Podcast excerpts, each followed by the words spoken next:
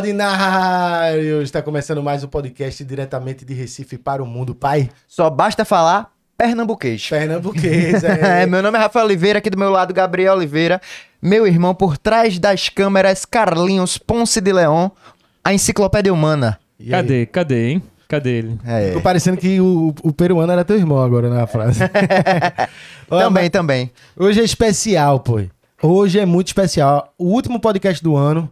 E só pra deixar aqui, talvez a gente ainda volte aqui no finalzinho pra fazer uma retrospectiva, mostrar, mas o único, o último convidado do ano. Super, super especial. A gente tá com ele aqui desde o início na lista pra gente conversar. Sensacional. E hoje, de fato, vai ser uma conversa muito massa, muito íntima e muito legal, porque o cara é foda. A gente tá aqui hoje com. Cadê ele? Oxe, cadê Roger? Cadê Roger? Cadê Roger? Ô! Rogério! Nossa, pô, E aí, que bom, velho? que legal. Pô, velho, que legal. prazer te Porra, receber beleza. aqui, velho. O prazer é meu, cara. Ô, Sério, de verdade. A gente curte muito o teu trabalho, curte muito tua personalidade, curte muito tudo que tu representa aqui pra Pernambuco. E a gente sempre teve a ligação, né? Querendo ou Sim. não, a gente sabe, sempre teve lá na Total. página, tem Reizinho também, já fez Total. muita matéria contigo. E é uma referência pra gente e um prazer da porra te receber aqui, de verdade. Pô, primeiro, muito obrigado por chamar o que eu faço de trabalho, né? Que eu queria, trabalho, queria dar trabalho aos outros. e, bom, e, bicho, acho que é uma parceragem que eu vejo isso desde, o- desde o começo. É muito legal essa, quando eu vi o que vocês faziam e o alcance e essa nova forma de comunicação, né? A gente já militou muito, a gente, que eu digo eu e outros companheiros, pela comunicação pública. Eu acho que isso é uma forma de comunicação pública, de a gente entender onde- como é que chega nesse acesso, já que é, o tempo inteiro, quando a gente fala em, em TV pública, em rádio pública, o sistema está o tempo inteiro burlando essa história e tomando essa, esse direito da gente. Então é muito legal que a gente chegue isso, nisso através da consciência, da consciência política e da tecnologia, que é como vocês fazem. Total, obrigado, velho. E internet, né? Trouxe Boa. essa oportunidade aí, não só pra gente, como pra todo mundo, né? Ficar des- desprender um pouco de televisão, rádio, que fica meio formalizado ali, né? Isso, cara. Agora a gente é a, a comunicação pública da gente mesmo. Tem É. que se virar para saber como é, que, como é que chega sem atravessadores e sem aqueles filtros que terminam que também terminam tendo e, e não tem o alcance, né? Você, não, você vai uma, você vai ver a TV, por exemplo, a, a TV Brasil é a TV pública idealizada e a gente tinha um, um, uma- um modelo da TV pública para ser replicado aqui na TV Pernambuco e em outras televisões pelo Brasil, porque ela foi gerida no começo do governo Lula e pensada de uma forma que, se houvesse alguma tragédia no país, política, como houve, eh, a TV pública poderia manter a comunicação eh, sem os atravessadores, sem isso. Pouco tempo depois, a- isso, todas as, as, as coisas que foram criadas dentro da, da, da le- legislação da, da TV Brasil, ela não conseguiu evitar que assim que, que o, esse governo fascista entrasse, ele desmontasse a televisão e a televisão ficasse isso que agora está sendo retomada, né? Mas é muito perigoso. Total, total. Roger, antes da gente iniciar esse papo, que já iniciou, a gente precisa agradecer aos nossos patrocinadores aqui. Ô, meu irmão. Então vou começar Agora. agradecendo a Santa Joana, Água Mineral Santa Joana, nossa parceira, empresa pernambucana, valorizando o criador de conteúdo de Pernambuco, sempre com a gente, com a Recife. E também tem as Joaninhas, o refrigerante da Santa Joana, com vários, vários sabores, inclusive a Cajuana, o refrigerante de caju. Então, você precisa conhecer aí, se você não conhece os refrigerantes, Água Mineral Santa Joana, todo mundo conhece. É, não é precisa clássica. apresentar pro Recifense, Santa Joana, né? Exatamente, mas- Até porque tem que conhecer, senão morre de calor, não aguenta. É, né? nesse calorão. Então, vamos embora. O QR Code da Santa Joana tá na tela. Só você apontar teu celular ou clicar no link da descrição que você vai direto aí pro site da Santa Joana. Obrigado, Santa Joana. Tamo junto. Tem que agradecer também a Esporte da Sorte, né? A melhor cotação do mercado pra você. Tudo bem, né? Quem acompanha o futebol brasileiro aí, a Série A, Série B já acabou faz tempo, mas tem aí os jogos europeus pra você que gosta de acompanhar aí, fazer uma fezinha lá. Lógico, né? Tem a responsabilidade. Não, não coloque o aluguel da sua casa, não. Faça o troco do pão, né? Faça uma pulizinha naquilo que você acredita no seu time. Mas assim, tem futebol, tem gente que aí que tá acompanhando bastante NBA hoje em dia, né? E tem todos os esportes lá, tem os joguinhos. Então dá uma olhada. O QR Code tá aí na tela, o link tá na bio também. Corre lá na Esporte da Sorte. É isso aí. E hoje, todo convidado da gente recebe uma caneca especial de presente. E o seu tá aqui com muito, feito com muito esmero pro nosso artista ali, Tiago Artes. Fica aqui nosso presentão. Pô, eu já tava pensando em roubar essa. né? O foda, obrigado. O pessoal tá vendo na Caralho. tela. E como você é muito especial pra gente, a gente também deixou aqui o Foda. quadro aqui pra você, Puta, dessa arte incrível. Cara, ficou Então foda fica o demais, presente de velho. Putz, homenagem. irmão, se eu fosse assim, tava bom demais. Era 60, era, era tudo que eu queria. Era tudo, pô, massa. né? É Roger versão sexual appeal. E não, se olhar foi, foi foda, isso é retado, velho. Obrigado, Tiago. Que, que massa, cara. Lindo, lindo, lindo. O pessoal pode aí acompanhar também o arroba de Tiago tá na tela e estão vendo aí em alta definição aí do, do nosso presente especial. Mas, Rogério, vamos. demais. Eu queria começar, Roger, falando. Tu mesmo já falou, pô, chamou que eu faço de trabalho. Assim, se tu não trabalha, então, pô, o que é que é trabalho então? Eu queria saber um pouco disso, porque tu é tão envolvido com cultura, com arte, que diz que até não trabalha. Como é que é isso? Não, que eu acho que tem uma coisa da minha, da minha geração que assim, eu não, eu não estudei, assim, eu, eu, eu fiz até o segundo grau incompleto, essas coisas. Mas eu não fiz faculdade.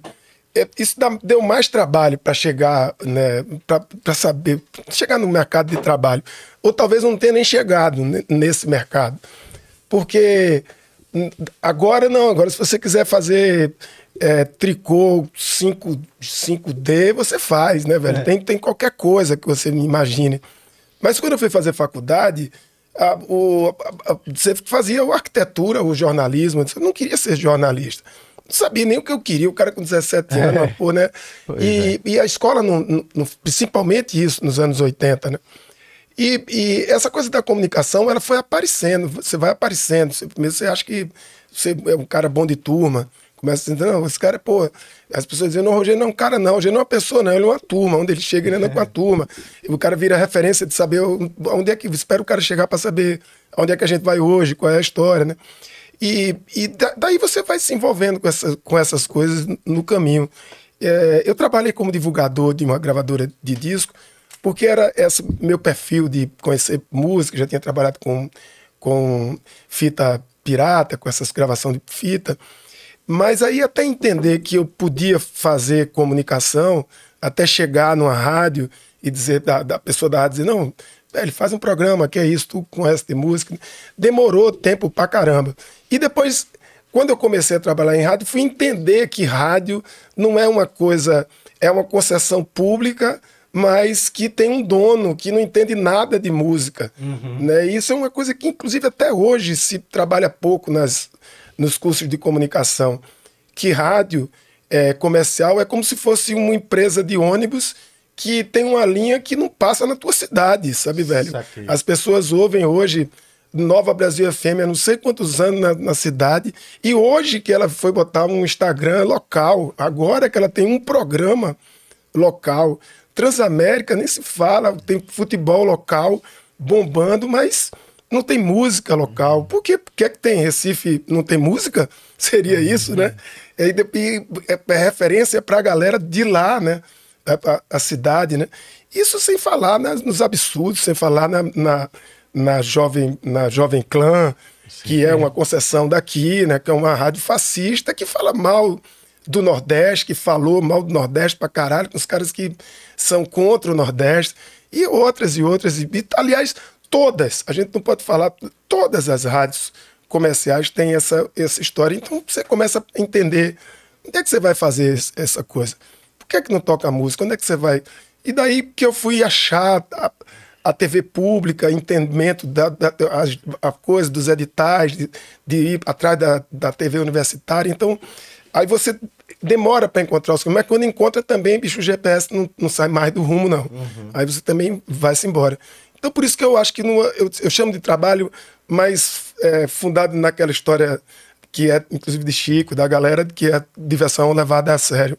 Entendi. E é uma Trabalhar coisa. com prazer, né? É trabalhar com prazer. Eu nu- nu- nunca considerei isso que eu faço trabalho. Não dá trabalho inter- nenhum. Pô, eu acho interessantíssimo isso que tu falou de, porra, dono de rádio que não conhece de música. E, assim, o, o quão é importante, assim, às vezes a gente tem num cenário as, umas pessoas que fazem tantas coisas, assim, no automático que quando chega alguém que realmente entende ou interage assim, consegue extrair uma ideia boa, né? Assim, eu lembro de um exemplo que, que não é não é na área da música, mas a gente quem sentou aqui foi Rembrandt Júnior, é, comentarista da Globo, ele, ele citou Luciano do Vale, que também foi comentarista, só que ele teve uma ideia, né? Ele veio para Pernambuco, ele conhece aqui e sabia que era muito é, que aqui a galera realmente gostava muito de futebol local. Que a galera, é que a gente é barrista. a gente gosta de futebol, de música local, das Total. coisas que a gente tem aqui. E aí ele criou é, na TV, na TV, numa TV pública, ele começou a transmitir o, o Campeonato Pernambucano. E foi um sucesso, Pela primeira vez, né? o Campeonato Pernambucano só tinha pela rádio, né? A Globo passava quando era uma final, algo do tipo. Então as pessoas que sempre foram apaixonadas por futebol só escutavam pela rádio. A partir do momento que tinha na TV, meu irmão, foi um- um- uma loucura. Todo mundo foi lá acompanhar. Até o ponto que a Globo comprou os direitos de transmissão. Ou seja, como tu disse, justamente a, a galera que não liga pro Nordeste ou então não tem a visão para pro povo de, de cá, não, não, não, ti- não tinha ideia. Até chegar alguém que não era pernambucano, mas que tinha Isso. visão e dizer, porra, tem uma galera aqui, pô, que gosta e que acompanha, que, e, que dá pra fazer uma parada massa com isso aqui, sabe? O, o Santa Cruz também, quando o Santa Cruz popularizou aquela coisa da série D, que ele estava na série D, aquilo também foi com a TV, com a TV universitária, já em 2000 e 2000 e pouco, e que era também um cara que tinha, era uma, uma pessoa também que tinha chegado aqui de fora com um caminhão link de transmissão ao vivo, e ele, ele queria divulgar o, o equipamento dele e ele começou a transmitir o Santa Cruz na série D. E aí pipocou também essa coisa. Foi quando apareceu essa, o maior time de- da Série D de- com torcida, porque Porra. Caramba, a eu Globo lembro foi lá e comprou passando, os né? direitos também, cara, saca? Dessa, pra não passar. E o pior, comprou, porque nessa, Luciano do Vale, a Globo negociou isso e passou o campeonato. Nessa vez com o Santa na Série D, ele comprou, a Globo comprou e não passava. Só pra não atrapalhar ela. Saquei, saca? saquei. Porque começou a incomodar. É uma loucura isso. né? Caramba, que Teu doideira, foco velho. Vai ser sempre dinheiro, né, velho? É, cara, Se né? tá atrapalhando alguma forma deles ganharem dinheiro. E é isso, e tem sempre alguém fora do, do lugar, nos lugares que, que, que são perigosos, né? que é a arte, cultura, a educação. Você vê, vocês, inclusive, brincam muito com isso e brincam de uma forma muito séria, né? Mas é dono de, de- dono de faculdade que é ignorante, né, bicho? Dono de faculdade que é burro, que é ignorante, né, bicho? Que não significa a pessoa ser rica, não significa que ela que ela seja inteligente. Que ser esperto não é inteligência, ser esperto também não é um adjetivo, não é uma virtude, né? E também tem alguns que são só herdeiros, né, também. Nem, nem, total. nem é esperto. Total, é só ficar parado. Aí vai- parece que vai piorando a situação, né? Não, precisa, não tem motivação pra crescer de conhecimento. Ô, Gê, mas eu ia te perguntar um negócio. Tu falou aí da rádio. Tu acha que na, naquela época, é, ou assim, comparando esse a mudança né, que vem vindo, internet, tecnologia e tal, hoje a galera não escuta mais rádio tanto quanto era antigamente, obviamente, mas ainda ficou lá, né? Tá firme. A galera tá no carro em algum momento, sempre rola. Mas com relação às músicas, tu acha que quando mais tu olha pro passado, tinha mais oportunidade para música local ou menos comparado a hoje? Porque hoje em dia eu nunca fui muito de ouvir rádio, mas eu percebo que rádio, velho, todo praticamente toda estação só toca aquela mesma coisa, aquela repetição do que é o streaming brasileiro, do, do geral, um sertanejo, uma coisa que estourou, que saiu ali do meio. Mas eu fico sempre nessa falta de, tipo, como tu mesmo falou, tá, não só em Pernambuco, mas no Brasil todo, tá cheio de música, é, é, cultura em todo lugar, e a gente não consegue ter essa. ouvir de uma maneira orgânica, natural, assim, através das mídias, é, esse som. Se a gente quiser, a gente vai ter que muito caçar esse som, entrar em grupos. Como é que tu enxerga hoje? Tu, tu vê uma piora ou uma melhora na rádio nesse sentido? Não, nas rádios uma, uma piora. Rádio Piora, não né? existe. Rádio é um, é um, um sanguessuga é, mordendo ali a última gota do sangue, porque é um negócio que tá de graça. Qualquer coisa que fizer, saca? Qualquer negócio que fizer, para eles tá bom. Porque rádio não dá grana.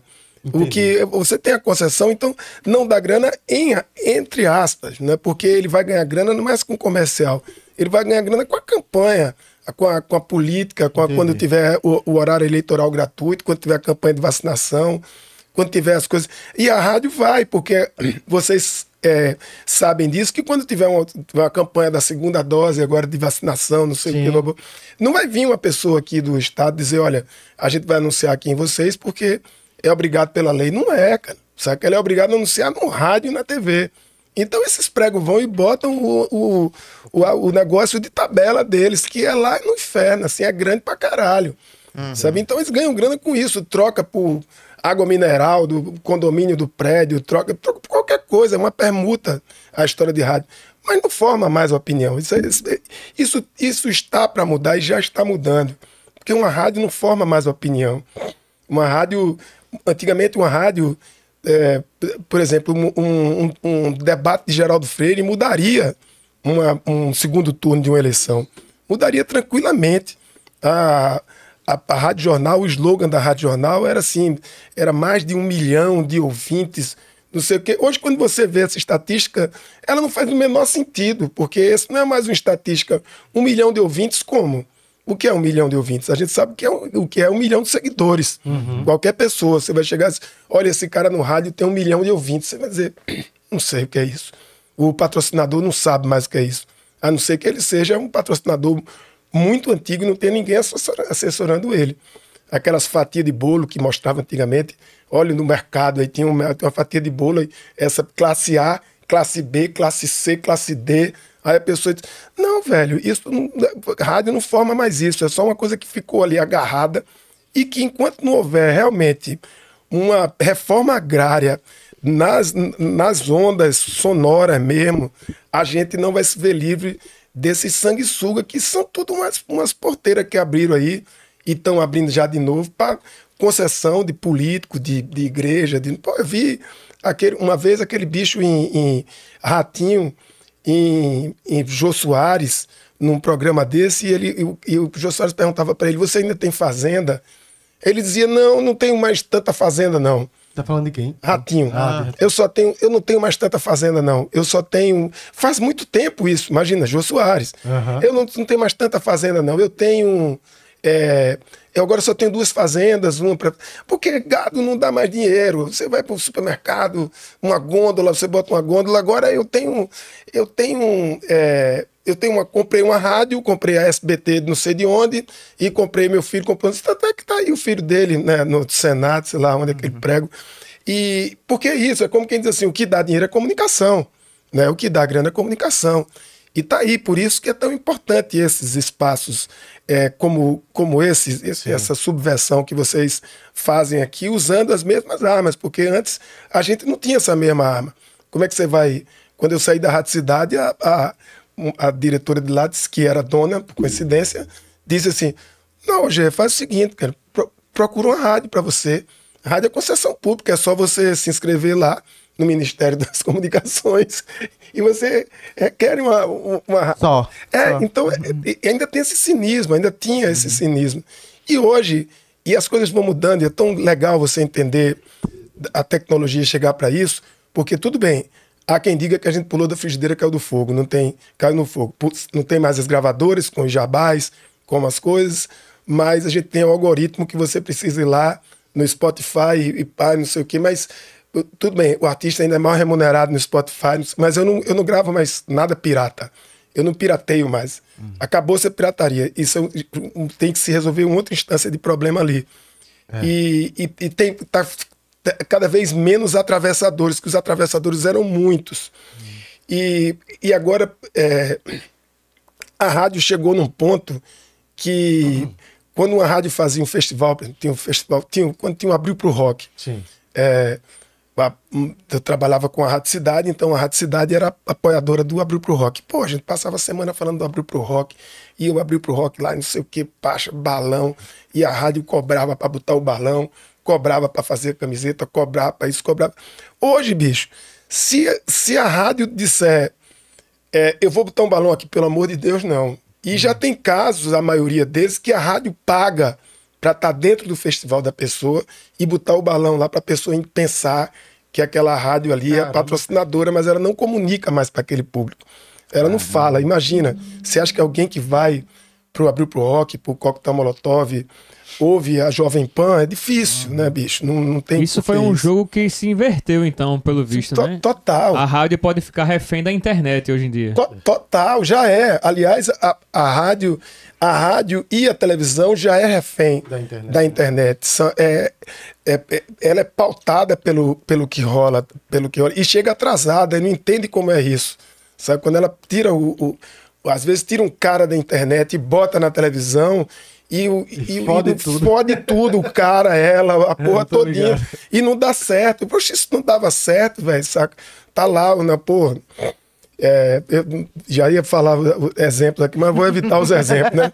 Vou falar exemplos aqui, é Pô, foda. mas eu, eu posso dar um de vivência, assim. A gente, antes da Recife Ordinário, eh, a gente já via da internet. Eu venho da internet desde 2006. Com vídeos, eu comecei em 2006 fazendo sátira Backstreet Boys, imitando Hermes e Renato, da MTV. Aí depois, 2012, fazendo sketches, paródias, pegadinhas, já com outra galera. E depois veio a Recife Ordinário.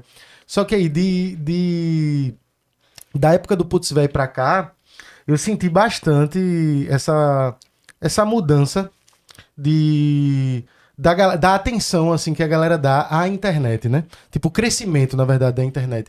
E hoje em dia tu vê as rádios, vou falar da, das rádios hoje, transmitindo pra internet, isso aqui que a gente tá fazendo como podcast, os programas que já era de rádio, transmitindo pra internet também, né? Você vê hoje em dia, tipo, a galera tá presa à internet.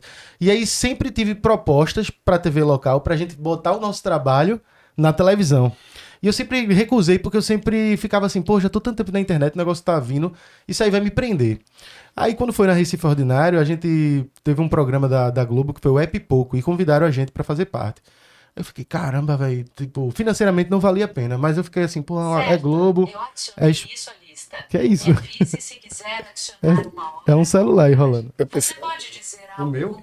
Define eu pensei que era a própria Que Globo já. doideira, velho, eu pensei... Eu pensei que era a própria Globo que tinha tido botado um chip em tudo já, velho.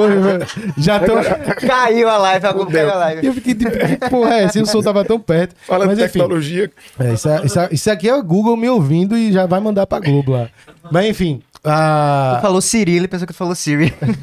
ele vai de novo. Aí eu sei que, tá, vamos topar, vamos, vamos fazer essa porra na Globo, é a exposição, vamos ver como é. Meu irmão, a gente gravou o programa, a galera queria me privar de falar a palavra tabacudo, por exemplo. Uma, Tubarão tolete, pô. Tubarão tolete, pra gente fazer uma piada, tubarão tolete. Não, não pode falar tolete. Tolete. Aí eu fiquei, tipo, no meio da gravação mesmo, eu já comecei a sacar, eu fiz assim, galera, é, não sei então por que vocês me convidaram aqui, porque eu sei que vai ter uma limitação, mas Tolete. tabacudo, que é uma parada orgânica da cidade, tolete, tipo assim, então o que é que eu vou fazer aqui de, de humor? Aí, tipo, na, na- naquela briga lá e cá, o cara acaba cedendo do lado, a gente cede de outro, mas terminou assim, minha experiência foi tipo assim, velho, pra nunca mais eu eu fazer isso, assim. Jura tu. Claro, se, eu, se tiver que acontecer, acontece. Mas a liberdade que a gente acabou conseguindo Foi mais pra dizer pra internet- tua mãe que tu um dia teve na Globo. É, pode ser. É, cara, porque tipo, é, a pessoa tem que, numa hora dessa, respirar e, e só dizer meu cu, né? Porque é universal, né? A pessoa já, já entende, é global essa palavra, é expressão global, né, bicho? Mas é- eu, eu acho que é esse negócio, né? Porque, é, velho, eu, eu participei de uma. já, já estive na, na Globo também, tem um, tem um, fez, rolou uma série aqui na, em 2000 que era o Brasil Total. Então era uma, uma coisa, 2000 não era essa Globo de hoje, que Não, tá é. correndo atrás do, do atrasado. e, e eu fiz umas seis, umas seis é, edições. E era muito doido, velho, porque é, eram, eram oito minutos, nove, dentro do Fantástico, sabe? No Fantástico. Então era assim. Me lembro que a gente foi ver o, o- primeiro, a estreia, que foi na. na eu tô até procurando eles para botar de novo no. botar no YouTube, porque não tem. Eu não, eu não tinha mais eles. Mas o primeiro foi na Cubana, em 2000 e 2001. E aí eh, a gente foi vendo no Tepã. O Tepã era a nossa Mamete Simões, praticamente, quase. e aí o Tepã, o Tepã tinha um telão, passava jogo, novela. E quando a gente queria ver um negócio, uma matéria legal, a gente pedia para botar. E, pô, quando, quando apareceu o negócio, que a gente viu, todo mundo, pô, minha irmã, minha irmã que trabalha comigo falou, porra, hoje, agora fudeu. Eu quero saber, depois disso, quando é que tu vai ganhar dinheiro, porque tu sempre foi muito amostrado, mas agora tu atingiu o topo da cadeia produtiva da amostração, cara. Saca? Da, da cadeia alimentar, da, cadeia alimentar da amostração. velho. Horário nobre do Pô, Fantástico. horário novo do Fantástico, o cara faz nove minutos, vai fazer. Mas qual era? Dali pra frente, qual era? O cara ir pra São Paulo. Né? O cara faz... E o que, é que o cara vai fazer em São Paulo? Vai fazer papel de nordestino? Eu trabalho muito mal como nordestino na- nesse, nesse papel, saca? Que inclusive agora tá foda, porque a- até o governo, prefeitura, tá botando ator nordestino pra imitar nordestino baseado no nordestino da novela. Isso tá virando uma loucura, saca? É Isso tá- nordestino da isso tá virando né? uma loucura. E eu sempre falava, e eu dizia, velho, eu não posso. E, e- imagina, aí pô, mas aí, aí tem uma- um movimento das pessoas que faziam isso, estavam indo para São Paulo, fez, fez um, um encontro da gente em Luciano Huck. Eu fui para Luciano Huck com, com a galera, mas era uma coisa muito digna, porque era Guel Arraes. É, Gina Casé e Guel Núcleo Arraes. Então, ele tinha uma, uma máxima que era essa. É um negócio que tem humor, mas o limite do humor era quando ri todo mundo. né? Vocês entendem bem disso, né? Não tinha uma coisa da gente estar mangando de ninguém. E a gente ria todo mundo junto, e esse era o limite. E, e, e, e depois eu dizia assim, velho, mas não adianta, porque eu trabalho como Roger e eu tenho certeza que se eu chegar em São Paulo, se não tiver um cara lá, vai ter um carioca que trabalha como Roger muito melhor do que eu. Não, não, não, não, vai rolar isso. Não, não era, nunca me arrependi de não, de não ter ido da- daqui. E hoje eu fico muito feliz quando eu vejo a Globo fazer um app pouco, fazer a quantidade de, de gente que veio falar comigo. É, pô, caralho, a Globo tá fazendo um, um, um programa local com a Kombi, cacete, e arma um negócio na frente e fala não sei o que, velho, velho, velho, maior respeito do mundo. Aquele bicho ali é be- simplesmente Beto Café. Não, Aquele Beto cara, a é. gente tem que ter todo o respeito por ele. Não, é, não tem nada. Ele é um, um artista contratado foda, um cara de comunicação fuderoso. E a Globo tem mais é que correr atrás do prejuízo, porque parece que ela não morava aqui. saca? Porque agora ela tá ela mesmo descobrindo o mercado de São José, indo na intimidade do mercado de São José, indo na intimidade. Mesmo sem o pipoco, ela tem feito essas matérias é, é, mostrando a cidade, não sei o que é bom que eles conhecem também. E, e, e eu Essa acho. versão nova, tá, eu achei até mais legal do que a antiga. Porque a gente participou da primeira, da primeira Sim. edição. Essa nova tá mais popular, tá mais. A primeira eu achei que ficou muito, por participar, ficou muito. Vamos pegar um monte de gente inte- da internet, botar pra TV. E aí acabou que ficou aquele negócio meio estranho, não, Não, funcionou não, bem. ele não, não, eles não, eles não tinham entendido ainda esse Não. negócio que não é para, não dá para fazer isso.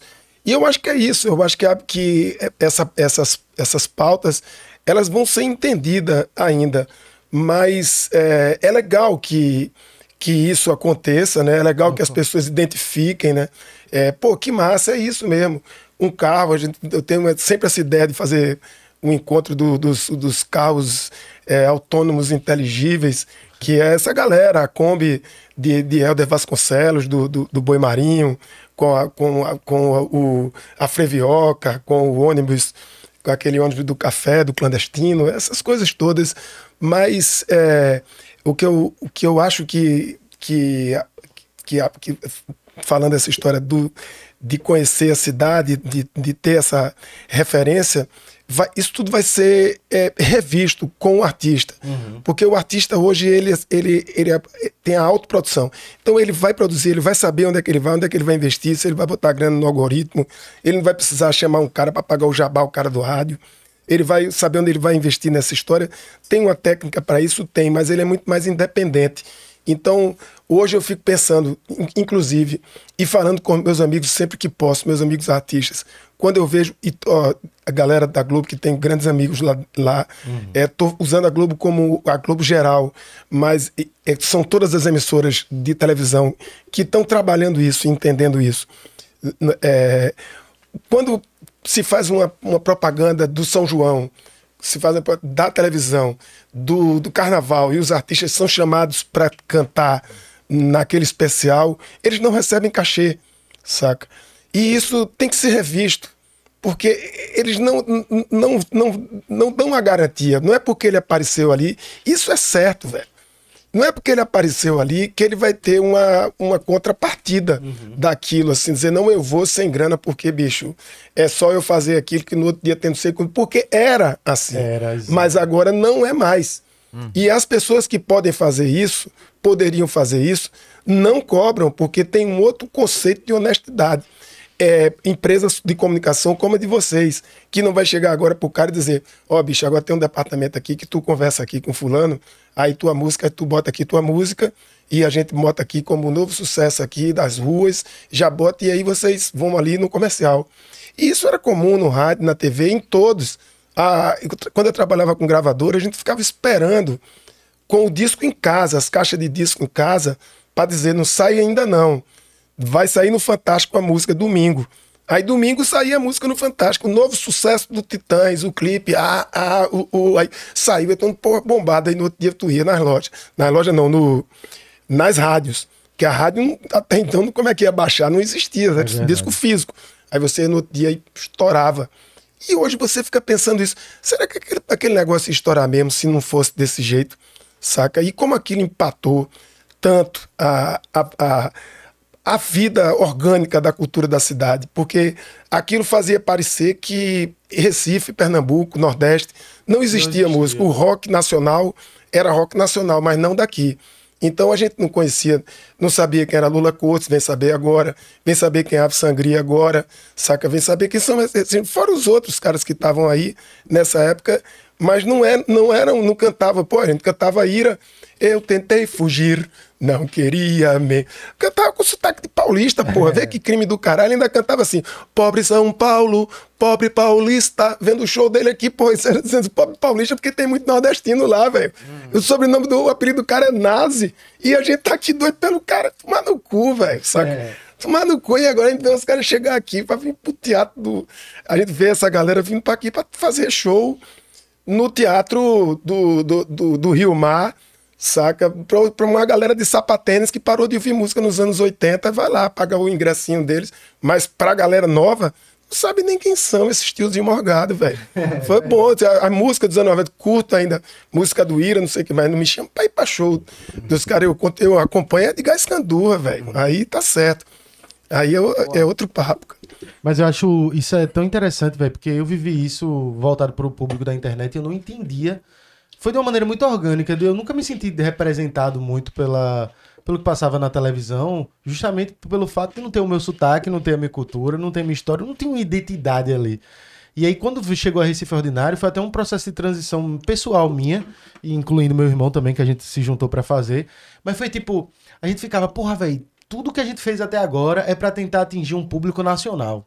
Tudo que a gente produz até agora é pra pensar no Brasil. Vamos parar de pensar no Brasil, vamos pensar só aqui. E aí o jogo virou, velho, porque eu acho que tinha uma carência muito grande no estado para o público da internet de não ter ainda um aquela, aquele conteúdo voltado para o dia a dia da cidade, para o ordinário, o cotidiano, o, o que o, o, o recifense vive, a forma de falar. E quando a gente começou, o negócio meio que disparou logo de cara, eu acho que justamente por conta disso, pela carência que tinha. Eu acho que vale a pena citar uma coisa que tu falou, assim, que nos projetos da gente era interessante, que antes, putz, velho, por exemplo, a gente fazia um conteúdo que tentava é, atingir o nacional, mas com a nossa forma de falar, fazendo, falando do sotaque da gente, com as expressões da gente. Só que eu acho que talvez no começo ali, né, em 2012, a, a gente pensava que poderia mudar o Brasil, né? Mas não é assim. A gente, sei lá, tinha. Gabriel lembra bem de, um- de uma palestra que ele foi dar junto com, junto com uns caras na. Influenciadores era Da época. Felipe Neto, Cauê Moura. Isso no começo de 2012, assim, aí os caras falam, não, vocês têm uns vídeos muito bons, mas vocês usam alguns termos que a gente não entende aqui. É, você, porque, porque você acha que se vocês conseguissem mudar um termo ou outro, conseguiriam atingir mais, mais gente. neutro, a linguagem mais neutra. Aí a gente falou. Aí Gabriel falou, né? Gabriel falou assim, pô, eu quando assisto um vídeo de vocês tem um monte de expressão que eu não conheço, mas eu vou atrás e procuro, eu é, entendo o contexto. vezes, porque vocês não podem fazer o contrário, Exatamente. sabe? E assim, mas a gente, eu acho que chegou um ponto que você não conseguiria mudar o, o Brasil, né? E quando a gente faz a parada voltada pra cá, é, muita gente, assim, a- naquela época, é- é- essa mudança no cenário na internet de focar no, no específico, nos regional. nichos, ela tava no começo ainda, foi em 2018, então muita gente dizia, meu irmão, vocês são doidos, vocês vão criar uma página só pra Recife, isso aí tem um, tem um prazo de validade, tem um limite, isso vai dar dizia. certo, não. A galera- a galera botava terra É, mesmo, pô. A, a galera dos empresários, a galera daqui, quando a gente começava. Isso tem um limite. Vocês vão Assim, atingir, você, como é que vocês vão fazer a publicidade? É, o quê? o público da cidade. não sei- Hoje em dia, velho, é, primeiro que não para. O conteúdo não para, porque é o dia a dia da gente. E, e, e você vê um crescimento de, tipo, que é o que eu fico mais feliz, uma galera de fora que acompanha a página porque curte, tá curtindo o Recife, velho. Que é, por exemplo, o próprio bicho Franco lá do Hermes e Renato, que a gente se conheceu por acaso, depois eu era fã, e depois ele- a gente se conheceu porque ele tava seguindo a página. E ele fez, como assim, esse bicho de São Paulo tá seguindo isso aqui? Que lombra é essa? Aí ele disse, ah, velho, eu tenho uns amigos de Recife, mostraram vocês, eu adoro. Tem piada que eu não entendo, mas eu, eu, eu, eu me estouro de rir porque eu consigo associar alguma coisa pra São Paulo, pra. Tá, tá ligado? Aí é muito legal como esse- a gente conseguiu girar, virar esse jogo pra internet. E tipo assim, velho, ao invés de a gente ficar pautando, eh, sendo pautado pelo assunto nacional, agora a gente vai pautar o assunto aqui. E se vocês quiserem entrar no Bololô, entre, tá ligado? Claro, eu não sei se já tem Rio de Janeiro ordinário. Alguma Ficou coisa- muito no Nordeste, é interessante. É, mas, é, cara, é uma questão de tempo, saca? Porque também o Rio de Janeiro é, um- é uma coisa que, que é subdividida nesse próprio preconceito que, que, o, que o Nordeste, que Pernambuco tem do, da, do, do, do, do- dos sudestinos, do Sudeste. O Rio de Janeiro também tem isso nas suas regiões, né? Sim. Então as regiões vão se tendo suas comunicações e também é, é mais ou menos nesse parâmetro. Eu acho que, velho, eu fico muito, muito feliz quando eu vejo as pessoas de outros estados que não são do Nordeste falando massa.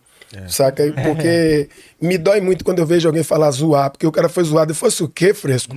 Saca? Então, Arriaram comigo, tiraram onda Arriaram comigo. estão mangando de mim, não tá zoando, zoando, maluco. Tu fala zoando. Saca? Eu, sou, eu sou uma- tem uma coisa que eu não consegui De vez em quando eu falo essa aí. Zoa- É, porque é, é geração, que era geracional. Zoando eu não falo, não. Agora, assim, uma, É uma coisa de. São Paulo que eu pego, acho- eu acho feio pra caralho, mas é natural de mim. é- às vezes eu falo mano, velho. Mano, ó, isso é geracional, porque entrou. Meu filho fala mano também, a geração do meu filho fala mano também. E tem um negócio que eu também não aceito, mas fui obrigado agora, que é Zona Norte. Zona Oeste, Zona Norte. Peraí, velho, aqui não tem esse negócio. É. Zona Norte é pro lado do morro, é, é, é Zona Norte porque era pro lado da Avenida Norte. Mas não porque tinha esse negócio. Zona Sul, Zona, Zona Sul, é, mas é, em Biribeira, Zona Sul. Né? Mas a gente chamava praia e centro. Né? Tinha o centro, tinha praia, tinha Olinda. E agora virou porque a gente não, não consegue se localizar. Não sei se isso é um fenômeno Uber, que, que também deu, uma- deu um Google Mapa no, negócio aí. Mas eu, ó, eu me lembro de uma, de uma. Tem duas coisas que eu fico muito feliz com essa coisa da gente inverter o, o- o papel. Tinha, tinha algumas, alguns amigos e amigas, quando iam lançar na carreira nacional, nacional de, de música, eram obrigados a fazer o sotaque neutro para tudo.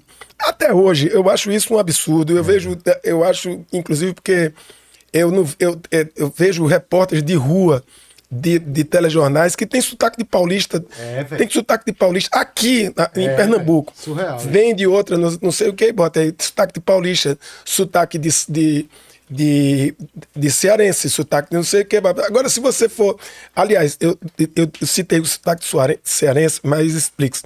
É, o, o- as rádios FMs e as televisões gostavam muito, e, e pelo jeito gostam ainda, do, do locutor cearense, porque ele tinha o T. Então fica mais adaptável para pro, pro sotaque é, neutro sudestino, que Eles não é falam neutro. Timóteo, a gente fala Timóteo. Timóteo. Então isso ficava mais fácil para disfarçar ele e não apresentar ele como cearense. Interessante, velho. E, e os outros, é, pegava, inclusive, e o, o, a, o a ganho era menor, das rádios FMs eram muito. Então ensinava a falar meu, o louco e pronto. Ia-se embora, era um locutor de FM.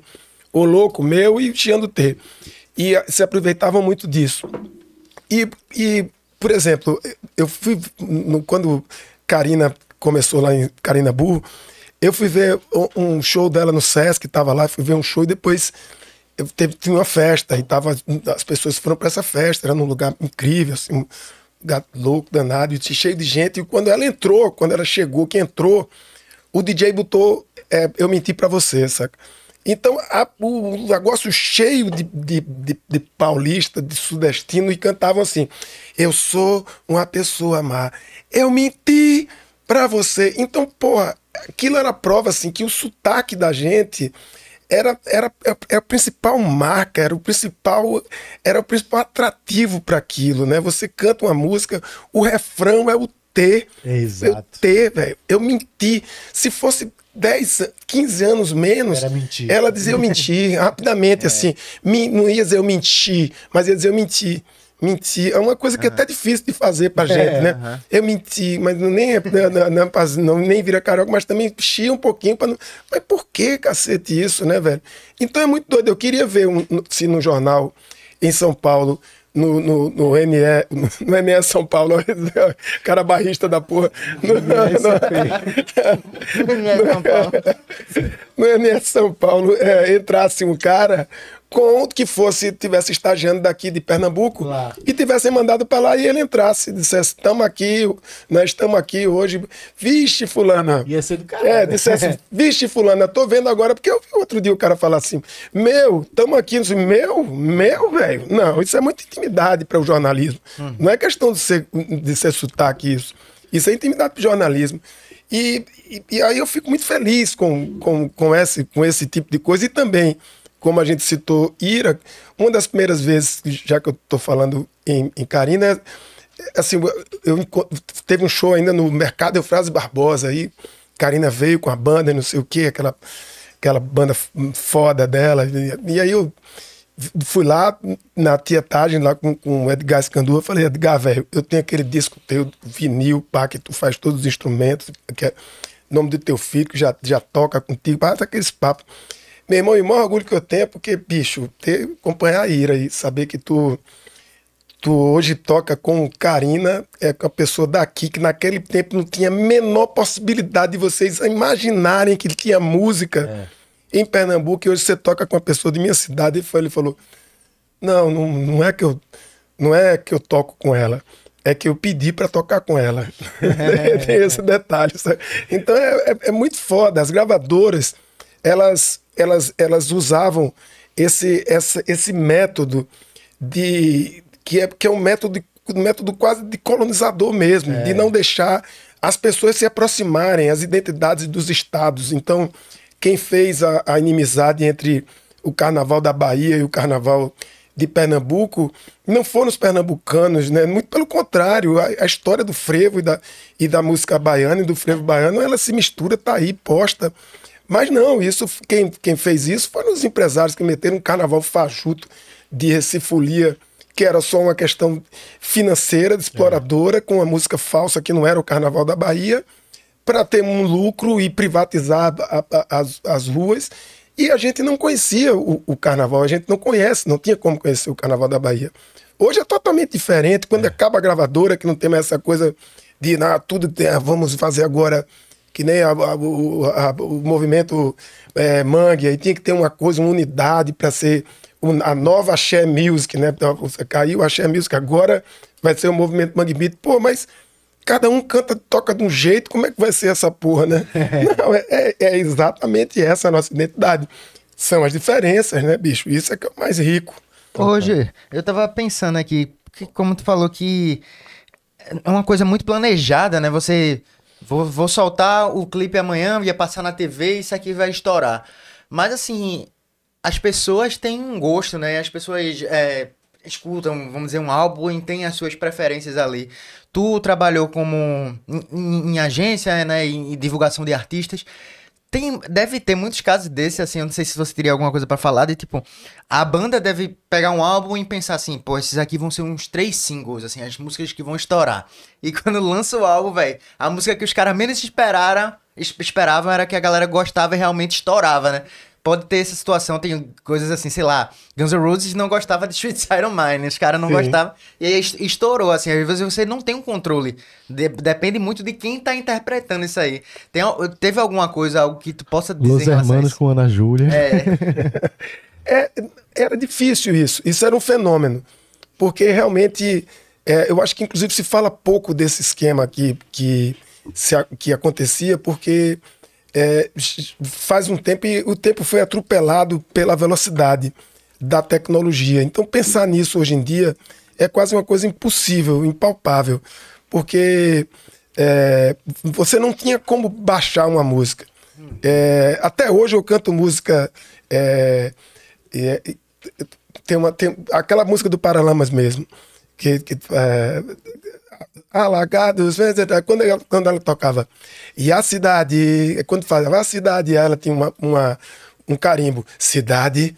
Ah, Isso tá no ouvido, tá no meu ouvido, no, no ouvido da minha geração. E, e, por exemplo, tinham músicas que eu negociava, eu como agente de divulgação, eu chegava numa rádio, principais rádios que tocavam a música da gravadora que eu trabalhava, que era a Warner. É, Transamérica, é, na época Manchete, que tinha Manchete FM, que é Nova Brasil FM, mas tinha programação local. Era Transamérica, Manchete, Rádio Cidade, Rádio Recife, às vezes, e Universitária. Então, você tinha cinco rádios. Então, você chegava para a galera da Rádio Cidade e dizia: Ó, a gente vai te dar uma exclusividade de 15 dias para essa música. Só você vai tocar nova música do Barão Vermelho, do Titãs, Ah, de Phil. Collins. Só você vai ter essa música. Caramba. Mas você vai tocar ela seis vezes por dia. Aí a pessoa fechava. Aí você, aí ela tocava seis vezes por dia a música durante 15 dias. Caramba, que interessante, Vê que. Porque foda, não né? tem como. Não tinha como. E quando ela tocava, ela botava o carimbo cidade. Aí, porque se você gravasse, você Aí- entregava que você. Caralho, então, os. DJs que, de baile que tocavam aquela música, que iam tocar, gravar para tocar aquela música, Madonna, não sei o que. Então, isso é muito maluco. E o que, é que eles faziam? É, dois meses antes de sair o disco, o, o divulgador, o agente, no caso eu, recebia quatro caixas de, de LP, que era, o, o- que era um, cha- chamava de mix, que era de um lado só instrumental e do outro lado a música de trabalho, e que você entregava para todas as rádios aquele negócio e o cara só podia tocar aquela música. Ele não tinha, ele não tinha como escolher outra música, porque o programador ele escolhe, ele, você dizer a faixa é essa, mas ele podia não, entende de nada. Eu que entendo aqui, é diferente de São Paulo aqui. E a gravadora tinha que ter essa unidade nacional, que esse era o veneno dela. Aí todo mundo tocava aquela música. Aí vamos dizer, Madonna lançava uma música e, pô, aí vinha já de lá, pô, e tocava dois meses. Depois de dois meses você entregava o disco, mas já com outro mix. E era duas faixas, porque quando você ainda tinha outra captação. A outra faixa que era instrumental era para você botar no BG. Tá conversando qualquer coisa aqui, fica aquela música para entrando na cabeça do ouvinte, mesmo quando não tava a música no ar. Então é muito doido essa coisa física que se tem hoje. Como é que você vai impedir que a pessoa não tenha acesso a uma música Aí, no hoje? caso, esses discos eram exclusivos pra, pra mídia, né? Pra rádio e tal. Pra mídia. Porque é. esse lado instrumental aí, eu, não, eu ia justamente perguntar por que tem um lado instrumental? Mas Era pra isso, o BG. Pra ficar no BG, no background. E pra ficar na, na orelha mesmo da galera. E ainda tinha uma coisa, a gravadora ainda chegava e fazia uma, uma ação que tocava todas as rádios do Brasil.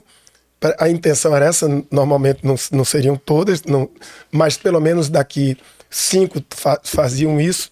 Você dizia, olha, é, na terça-feira vai ter uma blitz, na quarta-feira vai ter uma blitz. Todo mundo vai tocar a música às 9 horas da manhã, vai tocar todo mundo a mesma música.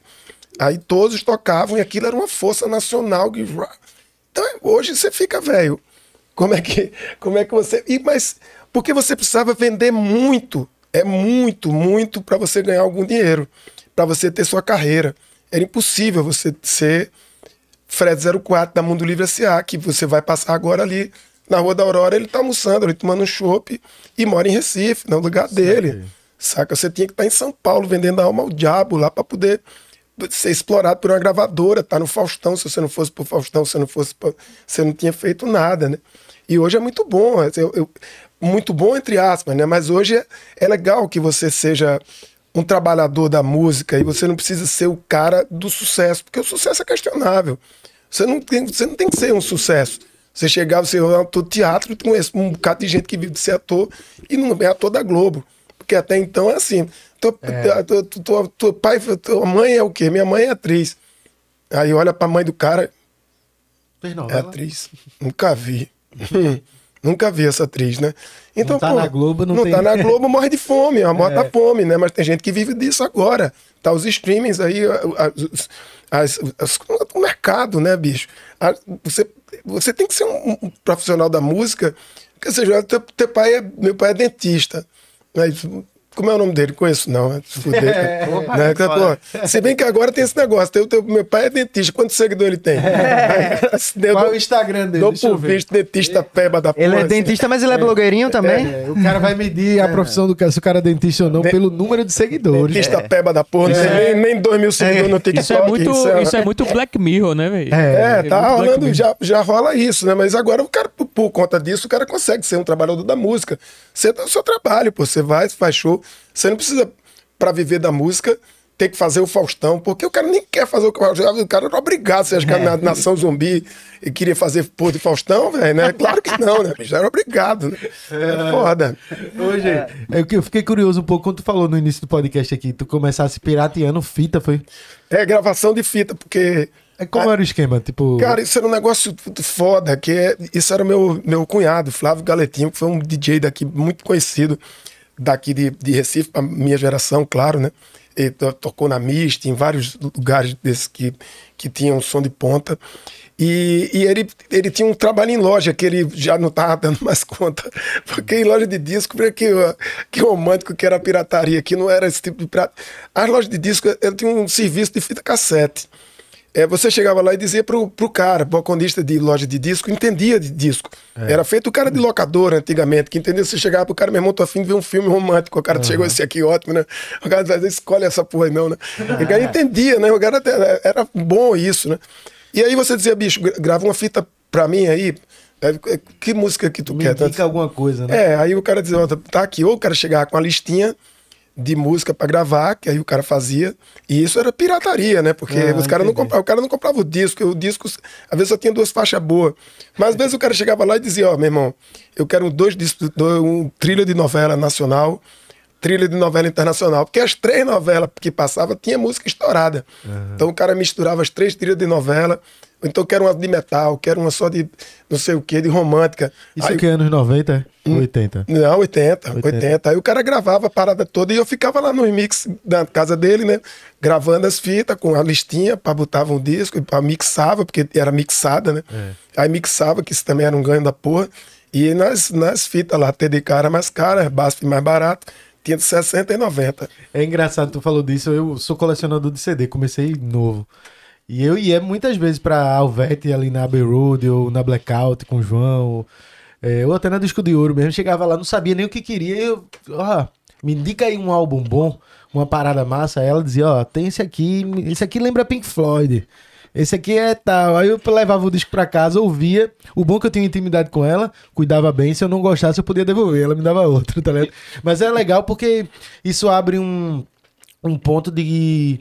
Naquela época, a gente tinha menos acesso, mas a gente buscava mais as coisas. Hoje em dia a gente tem tudo aqui e a galera, no geral, não vai só no que. A rádio tá hoje na internet, no streaming, assim, de tipo, só vai ouvir no Spotify o que todo mundo tá ouvindo. Tá? Mas eu, porra, eu falo isso direto. Tem um amigo meu que fala. Eu falo, escuta o que? Ele, ah, eu sou eclético. Por que tu é eclético? Ah, porque eu escuto funk, sertanejo e trap. Eu fiz, porra, tudo isso tá na rádio, pô. E, e- É, isso aí. As, as cinco primeiras músicas vai ser justamente esses estilos. E essa, porra, a, a, a rádio tá o tempo inteiro, do mesmo jeito que a TV quer tirar vocês daqui pra, pra, né, pra cooptar lá, a rádio tá querendo, já entrou nesse negócio. Os cabas de lá, que os poderosos lá, estão sabendo como é que vai pegar de volta esse prejuízo que ele teve, né? Então, é preciso ter muito cuidado com isso. O grande, acho que o grande problema, aliás, a grande solução é a curadoria. É você firmar a sua curadoria. O cara da loja de disco, do balcão da loja de disco, era da, da, da, da locadora de, de DVD, ele agora está aqui dentro. Então eh, você tem que saber onde é que ele está, quem são os seus curadores. O, a curadoria é, é um dos, das zonas mais preciosas que a gente pode achar nesse negócio. É através dela que você vai formar, que você vai indicar, que você vai formar. Então, muito bacana. Você tem que estar procurando uma, um- uma história que você diga, pô, tô, tô- eu vivo atrás dessa, dessa galera que me indica, claro, principalmente gente mais nova e mais velha. Porque Você não pode ficar só no, no que o, a- o- esse, esse bicho aí te oferece, né? O TikTok tá. Não, eu, eu, eu me lembro que, que tinha, quando lançou CD, cara, chegou, chegou, a ter, chegou a ter uma loja aqui em Recife de locar CD, bicho. porque, porque o CD chegou, era um negócio tão precioso, você locava CD pra ouvir em casa, Caraca. gravar, não sei o quê, e devolvia o CD, bicho. Eu me porque- lembro disso aí. Eu me não é, lembro. cara? É uma coisa. é- Isso aí eu não peguei, Isso não. é muito engraçado de lembrar, né, bicho? Você locar CD, porque vinha da lógica do DVD, né? Do, do- de você alugar fita de, de, de vídeo, né? E o que eu acho interessante é que tu tava falando que nas rádios é, a música toca, sei lá, seis vezes por dia pra martelar na cabeça do povo.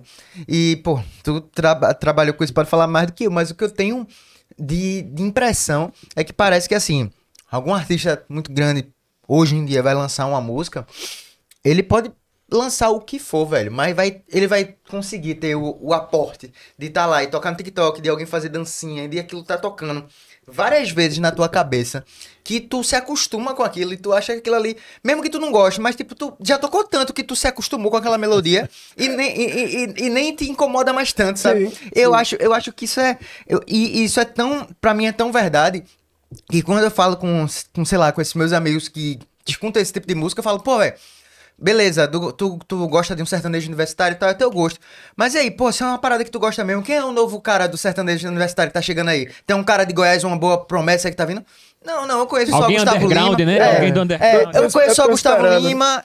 ele- Gustavo Lima. Ele conhece. Quem, os cara, ou seja, em, re- em resumo, os caras conhecem quem tá na rádio, mano. Se o, É. se o cara amanhã pagar todo mundo e tocar música 15 vezes no dia, Vai rolar. o cara vai gostar e vai começar a virar fã do cara, mas ele não vai procurar se não for famoso, entende? É, tô, o cara fala, tô, tô esperando me apresentarem o próximo novo, né? Mas Aí o cara não vai sair nunca daquela porra, daquela Pois roda, é. né? Você vai, imagina. Agora tem uma, tem uma, uma rádio que todo mundo eh, eh, ouve na, na Rua da Concórdia, que é a Music FM. Saca? Aí é meu, meu ovo, né, velho? Pelo amor de Deus. E, e pior, cara, eu tenho que dizer isso pra vocês, que eu acho é, é muito doido. Que a Music FM, ela toca música antiga. Mas a gente já tem a nova Brasil FM, que toca música antiga brasileira. A velha Brasil FM não toca nem a música nova de Alceu Valença. Muito menos o, o Juba, que é o filho de Alceu, podia pelo menos. Não, só tá esperando a música de Juba ficar antiga pra ela poder tocar, sabe? Era, e, e- mas é na rádio, na, na- na rádio do cara, o cara passa todo dia pela porta, todo mundo conhece o maluco. Mas não, nem a música nova de Alceu toca, só toca música velha, de Alceu, de Alceu.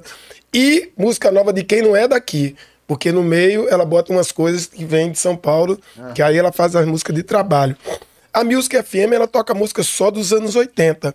Então é uma galera que supõe-se que tem mais poder aquisitivo, porque é mais velho, é da década de 80, e te- tinha esse conceito da, da programação. Aqui tinha uma rádio chamada Antena 1, é, não sei se era, se, era, se era Antena 1 ou se era outra rádio, que não tocava música. é, só tocava, não tocava música brasileira, velho. Não tocava. Não tocava música brasileira. Porque ela queria, ela anunciava um aras, anunciava um negócio, então ela queria um público mais seleto. E se, se a- o mercado se, se, se como é, conceituou que essas pessoas eram tinham um poder aquisitivo maior para o cara da, da marca de carro lá ir lá e anunciar na rádio. E hoje isso não, não- não bate mais, mas continua lá os pregos fazendo esse negócio. Você vai na história. Velho, eu acho do caralho a ideia de você ter uma rádio saudosista. É, que, mas é, esse nome, eu, eu falo saudosista nesse. Por, por conta dessa imagem que eles passam, mas o nome é memória. O nome tem que ser memória, não tem que ser saudade. Né, velho? Pra tudo. Eu falo isso quando falo do Mangue Beat, quando falo do livro da soparia, quando falo. Não, velho, saudade é um negócio que tu tem com da, da tua ex-namorada, do teu companheiro, te liga para fulaninho para falar da tua mãe, para não sei o que, isso é saudade. Você não vai falar um negócio. Quando é público, quando é uma coisa, tem que, tra- tem que trazer uma. um- tem que deixar alguma coisa pra, dessa, dessa coisa que passou. Porque não passou só por passar, passou para construir uma coisa para frente, né, velho? Então a- a- uma rádio tem que ter memória. Se ela fala da cidade, quer tocar música velha, música antiga, música dos anos 80, ela tem que falar da memória da gente. É impossível ela ser uma concessão pública, concessão pública, e o cara ganhar dinheiro com uma com linha de ônibus que não passa na, tu- na- nos bairros da tua cidade. É a mesma coisa do que- isso, né, velho? E, e eu, eu fico muito doido com esse, com esse tipo de, de, de, de pensamento, né? Do que é a música velha, do que é esse papo. Eu queria perguntar uma coisa aqui pra, pra Roger. Diz A aí, gente falando disso, é, a gente já falou aqui que a TV e a rádio já estão aí ficando reféns da. Já ficaram, né? Da internet, né? E presume-se que vai chegar uma geração.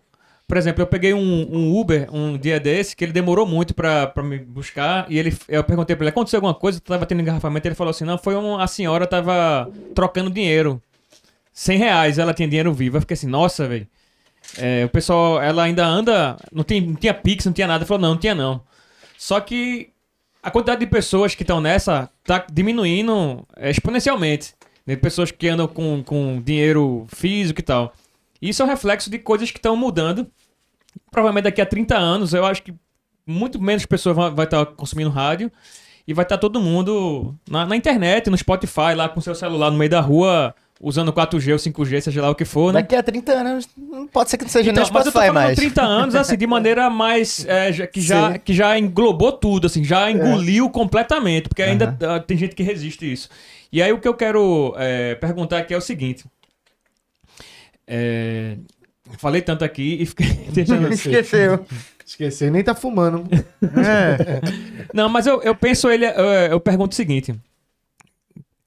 É, você acha que isso assim vai predominar de uma maneira assim que as pessoas vão ter ali acesso a, uma, a playlists ali que vão ficar mais seletivas pra elas do que elas ficarem refém do que tá exatamente passando ali. Que a, gente- a rádio ela impunha, né? Você tem Sim. que ouvir e ouvir é obrigatório, né? De repente, pronto, a pergunta que é mais interessante fazer agora. O algoritmo já lhe surpreendeu? Você ouvindo Spotify ou qualquer outro Deezer, qualquer coisa dessas assim. Você lá ouvindo suas músicas que você já gosta, ele já jogou coisas que pra você foi interessante de fato e você descobriu por causa do algoritmo, que é uma coisa que eu vejo que pode acontecer no futuro com as pessoas Já consumindo. aconteceu comigo. Sim. Já aconteceu É comigo. mais isso assim. Sim, Pronto, a também. minha gi- pergunta gira em torno Ele já disso. foi. É, ele, ele já foi é, legal comigo. Ele já acertou. Ele já é uma coincidência da porra. Né? Coincidência não existe. Isso é algoritmo, né? velho? O cara fala de uma coincidência, né? Cara, os caras botam pra fuder, estudam 10 vidas. Eu digo isso porque eu fui muito resistente no início a essas Não. Coisas. Eu ficava baixando em torrent, baixava tudo em torrent e eu via coisas que meus amigos diziam, né? Passei, passou o tempo, eu fui pro YouTube Music e Deezer. Então eu deixei ali de maneira que já me surpreendeu bastante, assim. Eu quebrei esse preconceito e deixei o algoritmo me levar, assim, em vários momentos, né? Eu, eu, eu deixo também. Ele erra pra caralho. Quando ele erra, eu, eu educo ele. Eu educo, porque eu sei que você tem que educar ele pra dizer, né, velho? Não gosto desse negócio. Tira, exclui essa porra. Não é, é pra tu entender, né, velho? Não é isso. Que ele, ele vai. Eu, eu, eu- eu- eu- mas eu acho que é isso. Eu, eu acho que, que, por exemplo, é, Teve aquela música Macarena, né? Aquela música eu tive, que, eu tive que ouvir, ela teve que fazer parte da minha vida, da vida de todo mundo. Hoje tem 200 mil Macarena que passaram já e eu não vi. Eu não fui obrigado a ouvir, fazer parte daquilo.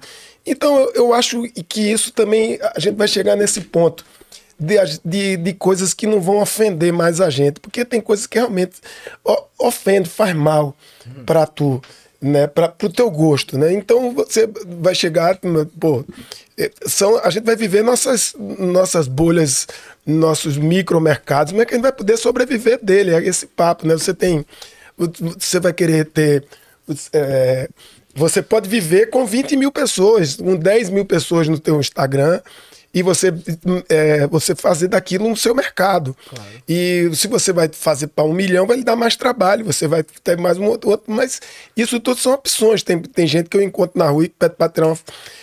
ah, essa, tirei uma foto com uma, uma galera na, na rua, a menina veio e falou: Ô, Gê, tu tira, tira uma foto com a gente? Eu falei. Tiro, claro. Aí, pô, tirei uma foto, aí a a amiga dela falou, ela falou pra amiga assim, eu vendo, eram três meninas. Aí a- a- ela falou pra amiga dela, eu vindo com outro, com o ouvido assim, mas olhando o olho, né?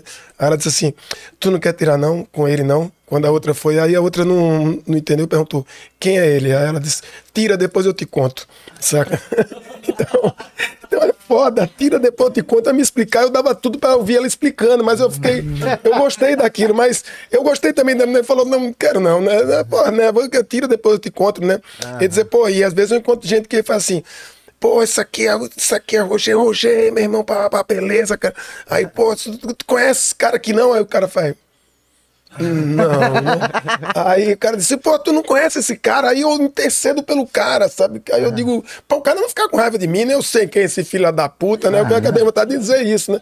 Aí eu digo, não, meu irmão, olha, eu sou muito famoso, mas pra uma reca de amigo, assim, que não forma 100. Aí o cara, não, aí o cara começa, né? Que a gente chama de, de, de como é, o elogio que é não é elogio, não, né? Evita o elogio, que tem elogio que é assim, né? Meu irmão, esse cara não era pra estar aqui, não, velho. Esse cara, tu não era pra estar aqui, não era pra estar nessa bicicleta, não, gente. Eu vejo tu nessa porra dessa moto, meu irmão. Tu era pra estar num carro do caralho, morando em São Paulo. Aí o cara, não, velho. Não me deseja isso, não, velho. Não, não, É uma onda do- da porra, né? Então, eu, eu acho que a gente vai passar por. Às vezes eu ouço uma música, um- uma música, é, mesmo que seja uma coisa do. Agora. o- eu sei que isso tem uma coisa de, de faixa etária também, mas quando você vê o Rock in Rio ou outros festivais que tem, a- e já tá tudo esgotando, vai ter o Face and Fly, assim, Close Screen, e Fade Explosion, Fly Rising. Aí eu, caralho, vai tocar Fly Screen. Aí minha irmã fala, tu conhece essa banda? Eu falo, claro que não, pô. E não sou obrigado. E era uma porra, porque senão eu diria assim, eu vou ser obrigado a conhecer essa banda. Não, mas não chegou no meu repertório de curadoria alguém que dissesse, não, bicho, mas tu já ouviste essa música. É do caralho, eles vão agora pro Rock in Rio, porque o Rock in Rio foi obrigado a chamar. E aí é da porra, aí eu vou e ouço e pai, não sei o quê. Mas não é porque tá no Rock in Rio que ela vai chegar até mim, É, vai total. chegar na minha lista. Não, vai passar 200, eu não vou conhecer. E que bom, cara. Isso aí que tu falou, cara. Isso que tu falou, eu acho que a gente cada vez menos é, é refém, mas o sistema, assim, de, de, de mainstream é o mesmo, assim, né? Justamente, assim, a gente tem mais opções, assim, eu mesmo, pô, num, do, da- do mainstream, assim, brasileiro, assim, que a gente conhece hoje, assim, pô, tô... Tô totalmente por fora, mas assim, não quer dizer que não é esses caras que estão dominando tudo, né? Assim, Sim, a forma, a forma, a forma de, de fazer a parada acontecer é outra. Mas a estratégia, na- até na linha que o Roger falou da, da rádio, ainda existe, velho. Porque, por exemplo, a junta bota em tal rádio todo mundo vai tocar ao mesmo tempo. Eu vejo hoje, tipo assim, principalmente nas músicas mais populares, vamos pegar, sei lá, um, um passinho, um brega funk. O Todo cara começa a de postar no lançar, story, né? Antes de lançar, os caras já têm a dancinha, já falou com influenciadores que vai dançar aquela música. Quando vai, meu irmão, tu tá toda hora assim, ó, toda hora é alguém dançando aquela música, alguém tem essa estratégia também na internet, tá ligado? Que acaba entrando Total. goela abaixo na tua. E, e é de várias formas. E, e a televisão continua funcionando. Porque se eu, eu, eu- eu, na- na casa, eu tô sempre na casa da minha irmã e a gente não tem, só tem a, a Globo do, do Globo Play, né? De, de graça. E aí você fica vendo aquele negócio ali, Sérgio Grossman, Sim. quando, quando tá passando, e o que ele passa ali parece que é um negócio. Ou que o tempo voltou, é um negócio me, me- me enganchado, que é uma a volta não sei o quê, é aqueles cabos o tempo todinho. É, como Se é. repete, né, velho? Se vou deixar a vida me levar, e a vida não leva ninguém para ali, dali, velho, fica aquele negócio.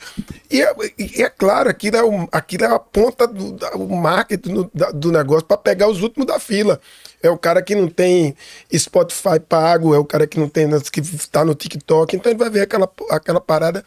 E mas isso tem a- a- é, dizer que a, a música do TikTok, do, eu, eu outro dia fiquei sabendo do, daqueles. de uma música que entrou na minha cabeça por conta daquele.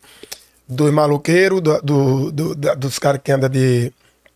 uma dupla também de, de Instagram, de TikTok. Que eles andam de tornozeleira e Ah, nos então. cantos, sabe como é? Ah, sei, sei. Aí eles têm um- uma trilha sonora. Aí meu brother foi pra Campina Ah, Grande. sei qual é, que fica um, tipo um, é, uma é, pisadinha. banda- banda- banda- vou pro É, aí ele falou, aí. "Ó, bicho, eu trouxe. Velho, eu tava em Campina Grande e essa galera é de lá. Desse é de lá. Eu falei, mentira, esse é de lá. É, aí eu achei do caralho, porque eu curti mais ainda, né? Porque o som do cara é estourado e parece que foi feito pra eles. Eu achei que tinha sido feito pra eles. Então é feliz quando a gente, quando a gente vê e o negócio entra na tua. Porque tu gosta daquela porra, aquele, aquele, daquele DJ também do. Da massa, que continua, outro dia eu vi que ele continua, que estourou também, veio pra aqui pro Coquetel Molotov também que é do o- aquele DJ do que ele fala não sei o que da massa da do, do- que é um reggae um cara do reggae que também funcionou estourou total mas é a gente tem que viver o negócio é a gente viver no, nossas nossos nichos não como bolhas mas sim como mas sim como segmentos de, de, de manutenção da, da, da nossa da, da nossa do nosso mercado de, de micromercados que a gente vai fazer a gente alimentar um mercado maior e que isso gere um conteúdo de grana que dê pra gente viver sem vender alma ao diabo, sem precisar ficar se prostituindo, que isso é foda. Total. Mas a, a gente segue, vamos dizer assim, nadando contra a maré e fazendo a, a- a parada acontecer, né? Assim, pô, o. Sei lá, vamos dizer, até, até no, no que for mainstream, o que tá rolando, por exemplo, sei lá, Brega Funk, é- o Brega Funk com a, com a redança daqui e da galera da comunidade aqui filmando, é, dançando, conseguiu chegar no outro lado do mundo, pô. Gente da, da Holanda Isso cantando do passinho. caralho, velho. Isso aí tá foi ligado? do caralho mesmo, velho. E assim, porra, são coisas que eu me lembro. Eu, eu em 2011 eu tinha 11 anos. é, na época era. É o te- novinho. Teve aquela, aquele Cordel Encantado, né? Aquela novela na Globo. novela, sim. e pra mim, Pô, eu ver Karina Buca andando- no tempo que eu era só. E um sotaque da porra tocando na Globo lá e tipo uma novela com quase toda a playlist era de música nordestina. Eu assim. acho que a trilha praticamente Ah, toda é, era. Eu acho que só não era Maria Gadu e, e Felipe Cato. De resto era. de- tinha Nação, tinha Karina Bu, tinha Zé Ramalho. Essas Otto, coisas, essas Otto. coisas que vocês Tem até o nome estão- da novela. Essas É. coisas que você está falando, assim, eu percebo, eu percebo que pra muita gente, assim, nem, nunca é perfeito, né? Por exemplo, é, tem gente que é mais saudosista que só quer ouvir a música ali mais analógica. Fica com esse impasse do, dessa questão dos, do, do streaming, né? Porque quer ter essa sensação que ele falou, que era de ir na loja de disco, que é, que é o trabalho que você tinha de sair de casa, né? Porque era uma tarefa, né? Antigamente era uma tarefa. Por exemplo, a gente, pra trocar ideia, não tinha. Tu não mandava mensagem pra mim no É, WhatsApp nem eu pra tu. De fato, eu tinha que sair da minha casa, ir até a casa dele, É. ver se ele tá.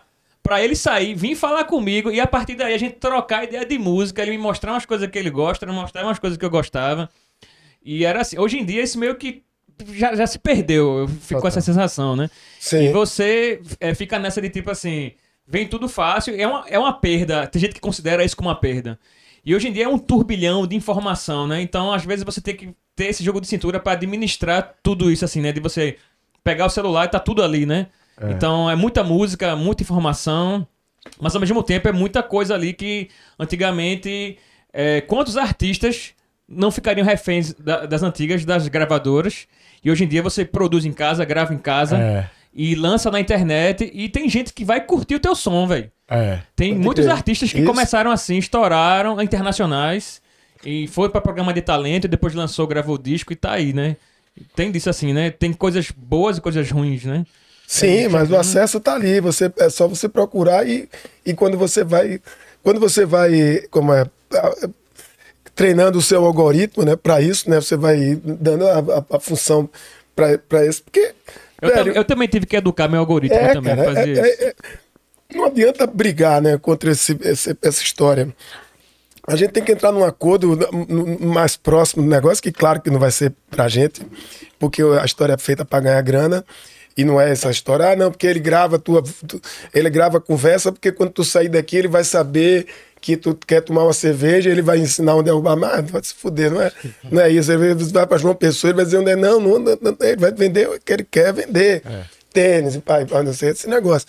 Mas eu acho que a gente, nessa história mesmo da, da, da música e das curadorias, funciona se você, se você treinar. E, e, e- eu acho que é o grande barato dessas. Cara, a gente vem num complexo muito grande, bicho, de, da ignorância, do preconceito, da gente chegar. Imagina, eu fui uma vez pro Rock in Rio e meus amigos desceram do carro e falaram: vamos, vamos comer na Bob's. Aí eu falei, velho, eu não como aí não, bicho. Aí os caras falaram, pô, tu não come aqui? Eu falei, não como, velho. Eu não gosto desse negócio, não. Eu não gosto dessa turma, não gosto daí, não gosto. Eu fui na McDonald's depois que meu filho nasceu, sabe, bicho? E depois, se ele soubesse que eu tinha isso, ele tinha me perdoado já hoje. Mas ele- eu não ia pra McDonald's. Eu, pode, cara, imagina. Mas aí eu na- chegou na. Aí os meus amigos desceram, né? lar- Laricado, meu irmão. Aí quando voltou, mas não é foda. Eu digo, que foi, bicho? Eu devia ter ido também, não. Que foi? Eu pedi um sanduíche de galinha, o cara perguntou, de galinha, é? Galinha não tem, não, tem de frango. Aí eu digo, pô, bicho. Eu digo, mas não é foda, velho, um negócio desse, que o cara falou galinha. Isso aqui, galinha tá errado. Tem que falar galinha. Galinha. Já viu um bicho com o nome desse? Galinha? Nunca vi, bicho. Eu não conheço esse bicho, não. sabe? Aí, pô, a semana passada eu tava no Rio, teve um negócio lá do, do Sebrae, uma exposição lá no, no- de artesanato daqui, foda, bombada. Claro, a gente arrasa, bota pra fuder, um negócio massa. Tava lá no mesmo, um andar, uma exposição da, da, da Mangueira. Quem tiver brother no, no, e brodagem aí no Rio, deu toque na Praça Tiradentes e no, e no, no térreo uma exposição sobre o artesanato de Pernambuco. Tem um, um canto lá da soparia, com o livro, com as paradas todas, e com vídeo passando. Depois a gente se encontrou no bar e a gente, pela primeira vez, a gente tinha. um- Você fica com a, com a liberdade de ser esse negócio, bicho, eu tô afim de ir embora, que eu não aguento mais sotaquezinho merda. Saca, bicho? E porque é, parecia que a gente tava errado, parecia que a gente tava. Que a gente falava errado, sabe? E que a gente falava até baixo para não chamar atenção, para ninguém saber que a gente era nordestino, porque nordestino sempre parecia ignorante, otário, alguma coisa. E quando você chega hoje em dia, depois de maduro, num canto que aquele, você começa a ouvir um não tá dizer que falazinha chata do caralho. Saca? Mas é um estranhamento de igual para igual agora. Não é um estranhamento na- que a gente acha. Então, tudo bem, eu não vou dizer isso nunca, entendo que o sotaque é o jeito de falar dele, mas eu tenho o meu direito também de achar chato, que a gente não tinha, muito pelo contrário. E, na década, em 2000, eu já tinha movimento Mangue Beat, eu fui para o Rio de Janeiro e vivi também essa época de chegar lá e contar, eu tô contando essa história assim, em 2000 e pouco, que eu tinha ido para o Rio, passei por Ipanema, tinha uma faixa toda terça-feira, luau com forró pé de serra. Eu falei, fudeu, agora acabou-se o mundo, velho. Porque o carioca pegou o, o- o pé de serra pra fazer luau com forró pé de serra. Luau eu digo, caralho, mas não não, quer é. dar o braço a torcer mesmo, velho. Maracatu com sarong. saca? Fazia isso aí, maracatu de lá tocando, e primeiro, né? Agora não, agora tem a galera já tá, já, já, já foi, já encontrou também meu amigo Garnizé, com, com, que foi do Fácil, tem um maracatu lá no aterro que bota pra fuder e compra briga, aí o- e a prefeitura manda tirar e ele volta. E é do caralho, é isso, é porque a nossa cultura é diferente. Velho, a, a vantagem é geográfica, não adianta. Não é porque a gente é, é melhor nisso, né? Não, não, é é uma questão histórica geográfica, onde a gente tá, velho. É isso aqui, isso aqui é, é rico pra caralho. Tudo começou aqui, né, É velho? rico pra caralho, culturalmente é rico, né? Que a gente é melhor de, de jeito nenhum, não é diferente e é mais rico. Total. Véi, mudando de assunto um pouquinho, mas eu queria trazer isso, é, resgatar um, um pouco da história, porque pra mim, pra muita gente, falou Roger, já lembra logo dos caras, Chico, Nação. Eu queria que tu Sim. trouxesse um pouco do. De como foi esse, essa ligação aí, como se tu já conhecia os caras, como tu conheceu, como foi esse processo aí, no início de tudo. Rapaz, eu, eu, eu sou amigo de Paulo André, né? De, de muito tempo. Sou amigo de Paulo André do tempo que eu trabalhava com disco. Então eu, eu, eu vendia disco e fui conhecer a loja de Paulo. Paulo tinha voltado dos Estados Unidos. Ele tinha esse negócio, Paulo sempre gostou de banda pesada e o sonho dele era ir pra lá. Aliás, o sonho de todo mundo aqui era ir embora. É a coisa mais triste do mundo, que era um sonho que se tinha aqui na década de 80, que era ir embora para os Estados Unidos, que o lugar não era bom mesmo, não, aqui não. E que isso não foi quem, quem não podia ou quem quem ou quem estava muito ocupado fazendo merda como eu. Mas quem tinha quem era organizado como Paulo conseguiu ir. E ele voltou com esse com esse papo, com essa história da loja dos discos. E, e, aí a partir dele eu, eu, eu conheci eu conheci Chico, conheci a banda e as músicas. A primeira reunião do Abril pro Rock foi lá no bar. E acontece que esse tempo, esses anos 90, coincidiram com a quebra das gravadoras. Sabe, não é, não é à toa. Eu fico lembrando, tem várias coisas que, que rolaram nesse tempo. Por exemplo, o Balé Popular do Recife existia, era a única coisa que existia de, de, de que, que colocava no palco a cultura popular, recriada, mas era espetáculo de cultura popular. Então, é, Meia-Noite Tchau, é, Meia-Noite Tchau, Maria Paula Costa Rego, Antônio Madureira, Valmir Chagas, Véi Mangaba. E, e toda essa galera era de lá, Alexandre Macedo, que é um cara da música, da dança contemporânea, toda essa galera era desse negócio. E a- o, o, o Maracatu Nação Pernambuco é uma dissidência dessa história do balé popular. Dissidência, assim, saiu a parte do Bernardinho, saiu e formou Maracatu Nação Pernambuco. é, e depois Amélia Veloso formou o outro Maracatu. Então, o, o Maracatu Nação Pernambuco, ele é dessa mesma época do movimento Mangue Beat. É, Jason Wallace com Cinderela e a história que sua mãe nunca contou era dessa, dessa mesma dessa mesma desse mesmo tempo desse mesmo ano de, de pô, sair para botar um besterol que a, a galera chamava de besterol. Era comédia que popularizava a história não tinha internet. Então era a gente ia ver ao vivo né um espetáculo que é cheio de improviso que era isso que ele é até hoje cada vez faz melhor e dá certo. Aquele sim é um fenômeno, pode botar em qualquer plataforma, pode ser mímica, sombra, Jason faz uh, dá certo em qualquer plataforma e, e- porque é ele, né, bicho? Ele não tem, tem ninguém tirando ele, tá botando outro canto. E, e, e, aí eu, quando eu botei o bar, é, eu também estava nessa onda de querer de procurar uma outra, uma outra história, né? Mas essas coisas não são coincidência. Todo mundo estava com esse sentimento que estava afim de fazer uma outra coisa no seu trabalho. Tanto a galera que estava saindo do Balé Popular para botar o Maracatu, como o Jason que estava em- empreendendo um espetáculo, achando que a cidade já tinha suporte para ter um espetáculo e ele lotou e foi um fenômeno. a- a- nesse... E, e desse tempo que eu conheci, comecei a conhecer as bandas, porque aí o bar é, virou uma. Eu já trabalhava com música, mas o bar virou esse encontro de várias turmas que eu tinha, de, da galera da música, mas não só da galera, mas a galera da praia, a galera do balé popular, a galera da capoeira, a galera de outros. Só de outros contexta- rolês. contextualizando, Roger, porque a gente tem um, um público novinho Novo, eu também. sei que é um E, inferno. a- Gente jovem é um inferno, tá em todo canto, É. cada vez eu tenho encontrado mais. e aí, se tu falar de soparia, a galera vai pensar que, era, que, é- que é canja de galinha pra galera. Galera- Tem que explicar o que galera- é. Galinha. Galinha. Galera, eu, Galinha. e eu vou até fazer uma ressalva aqui. Eu falei essa brincadeira, mas eu tenho que eu tenho defendido é a galera mais jovem. Meus amigos mais velhos entendem muito bem isso. É toda, tudo, tudo que a gente faz é sempre na parceria com os, com os mais jovens. E mas essa, eu tinha uma soparia. O nome era soparia porque era no Pina e era um lugar que vendia sopa, mas mas ela ficava aberta até de manhã. Então era sopa no- nesse sentido de de da sopa revigorante. É, o Nordeste tem essa tradição, né? Quando é no interior é sopa de cabeça de galo. Você vai comer aquele negócio chamam de sopa de cabeça de galo de manhã para dar uma força. E aqui na colônia de pescadores, nas colônias de pescadores é a sopa de cabeça de peixe. A gente tomava muito na Brasília Teimosa. E depois eu resolvi botar esse bar porque eu já era frequentador mesmo de lugares como esse que vendiam sopa pra- porque era um, é um passado recente de 90 e pouco, 30 anos atrás, mas não existia loja de conveniência, não existia Uber, né, não existia telefone celular, existiam inclusive coisas bem românticas do tipo, será que lá tá bom? Eu vou, se eu não ligar daqui, né?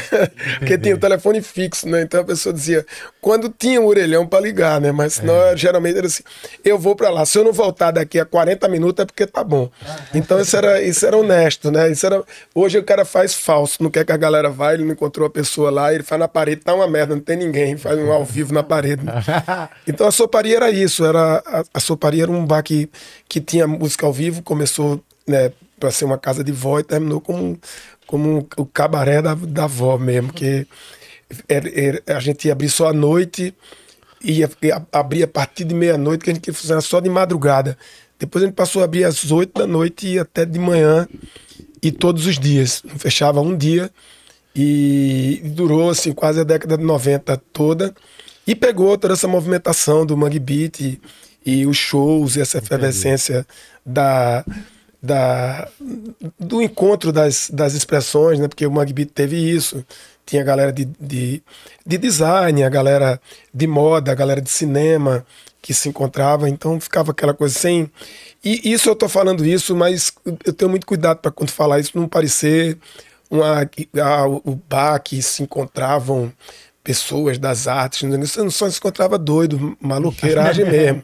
Saca? Mas essas pessoas é, estavam começando a trabalhar com isso e se ajudando. E daí a coisa da brodagem. E, e era tudo. Tem um, tem um videozinho no, no YouTube chamado Soparia, o último dia, que dá para ver mais ou menos é, como é esse clima. E daí era esse, por isso que esse nome Soparia. Tinha, já que tá falando pra gente jovem, é, tinha uma filha de um, tinha um amigo meu que tinha uns filhos pequenos e eles diziam que o filho ficava doido quando dizia vai pra soparia e ele, ele ficava assim, porque era quase que uma ameaça. Eu levo você pra soparia, porque era como se fosse um lugar do inferno, que vai e que só tem sopa, a pessoa é obrigada a tomar sopa pra criança. criança não gosta de tomar sopa e dizer, pô, soparia como é esse lugar? Se você ficar quieto, você vai levar você pra soparia. E era. Que interessante isso. Total. Agora tu fala, não, não é um lugar que só os artistas se reuniam, mas muita artista passou por ali, né? A gente é, tem citação aí no livro que Lua me falou, que ela tá lendo e passando um monte de informação legal. Que a gente pode falar até do- aqui também no lançamento do livro, mas que até Hebe Camargo deu um chauzinho ali, passou de carro. É, porque era no Pina, né, bicho? E era na, na passagem. Porra, tinha um. é, o bar ficava assim, quem é do Pina e quem mora por ali pega essa linha. O ônibus da Brasília Teimosa, ele, ele passa na frente ali, né? Saquei. E, e aí ele fica, tinha, tem um hotel ali, de, bom, agora é o Coco Bambu, né? Aquele, ali é, A gente tira pouca onda. é, aquilo ali é, é uma, arquitetura faroeste que, que se instalou ali. O novo fórum. que a gente tirou onda do novo fórum. ali. Caralho, é foda, meu irmão. Mas, ali, mas é- aquele lugar ali era um restaurante Maxime, velho. Era um, lugar, um dos lugares mais lindos de Recife. E citado assim em livros como referência. É, tem, um- tem um livro de uma, de uma cronista é, que, que ela falava muito sobre comportamento, sobre músicos também. E ela cita uma- um, um encontro dela com um músico famoso, era no Maxime, a areia da praia batendo, batendo no bar. Porque a areia chegava ali, não no meu tempo, lá no tempo dela, que o bar era de 1940. O restaurante que tinha ali, Maxime, para vocês, era na frente. Então, é naquela rua que quando que passa direto, vê a entrada no Domingos Ferreira, segue direto para pegar a Brasília Teimosa. O ônibus parava, tinha uma parada de ônibus na frente do bar, quando parava o ônibus cheio, era retado, levante, geral, saca? Pô, já, o cara, uma cena, uma- um ônibus, coisas de amor que a gente nunca esquece, né? Deixar a paquera no carro assim, e aí, pô, rolou aquele clima aí, aquele chupão de, de, de amor assim no bar, né? Vai embora, vai, vai com as amigas. Aí quando tá no meio do beijo assim, aí ouço aquela, aquela ovacionada. Ah, Era o ônibus parado, lotado aí do lugar. Caralho.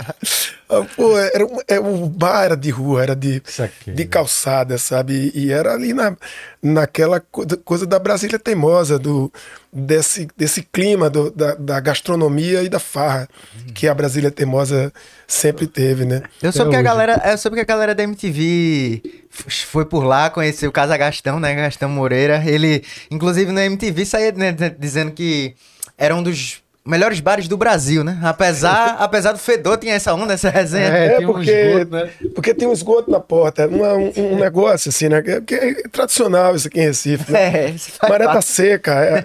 As pessoas não entendem essa geografia. Quando vai pra Veneza, entende. Em Recife, não entende, né, bicho? Essa coisa, cara, a pessoa tem uma boa vontade com Veneza do caralho, mesmo pra ir pra Recife. É verdade, velho. não entende que a, a cidade é. a- a- Mas, velho, eu te- tinha um negócio que era assim: é, Maré eu, pô, eu moro em Santa Mário, ali perto da, da igreja da TV Jornal. Quando a maré enche, a- minha rua enche, tem, tem água, sai água de dentro. A Rua da Concórdia, pô, né? É é um exemplo claro de Veneza, quem tem, infelizmente, não, não- não vai aparecer alguém que faça isso pro turismo ali, para mostrar a Rua da, da Concórdia. Mas tinha sempre uma aguinha ali na, na frente quando transbordava. Eu já briguei com isso, com uma alemã que tava lá no bar, que passava com. ah, é, queros, é, como é, óleo queimado, você botava no começo da noite para neutralizar o cheiro. Né? Pô, aí a mulher era de fora, nem falava português, veio criticar porque eu tava jogando óleo do bar, o óleo da cozinha no negócio. Eu falei, velho, como é que eu vou explicar pra essa doida que eu fui atrás desse óleo num posto hoje, óleo queimado que a gente bota para neutralizar o cheiro? Por favor, né? não tinha.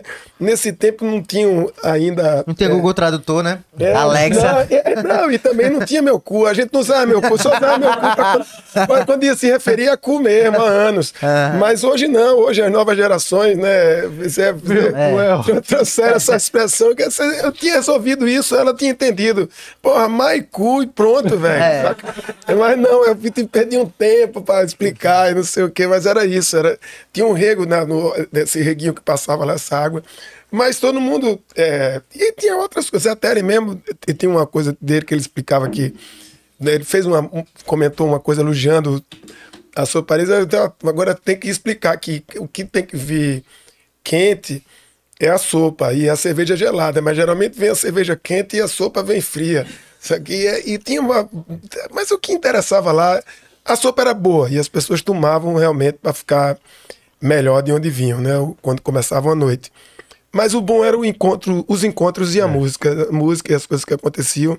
Aconteceram muitos encontros lá musicais, as pessoas para fazer o livro agora, inclusive foi foda porque quando Teles, já Teles que escreveu, ele quando ia perguntar para as pessoas, dizia, aí vai, aí vai ter memória, aí vai ser foda. Aí, eu, não, cara, não me lembro de nada.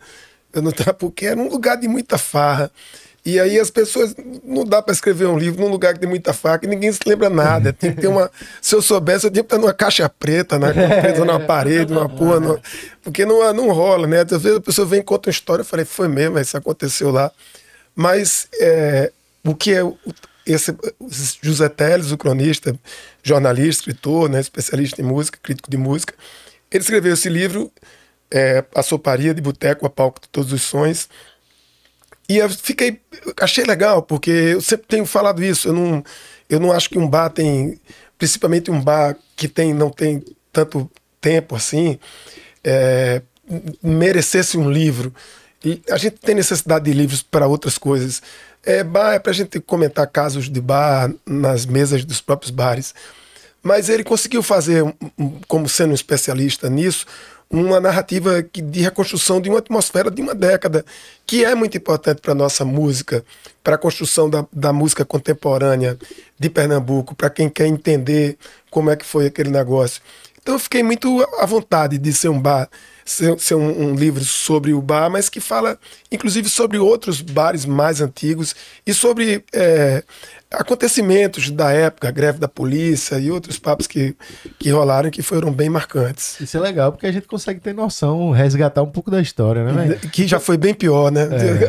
Sabe? Quando, quando o cara fala, vou fazer uma festa, como é, no, no- tipo anos 90, tu faça não, maluco, não faça isso. não.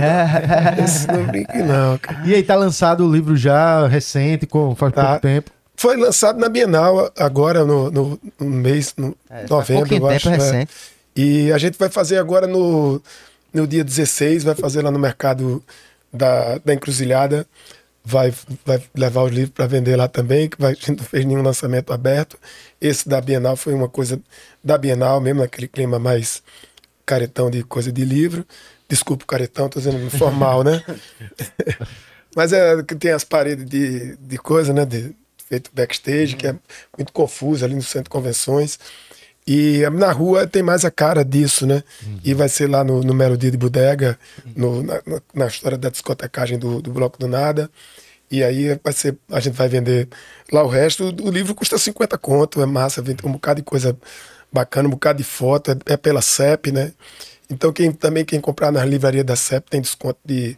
é, quem é professor, estudante ou mais velho, tem desconto de 15%. É, É, massa. é bacana, Pô, esse preço massa. bacana. Sensacional. Eu ia. eh, Eu vi um depoimento eh, sobre a soparia de um cara, assim, um depoimento.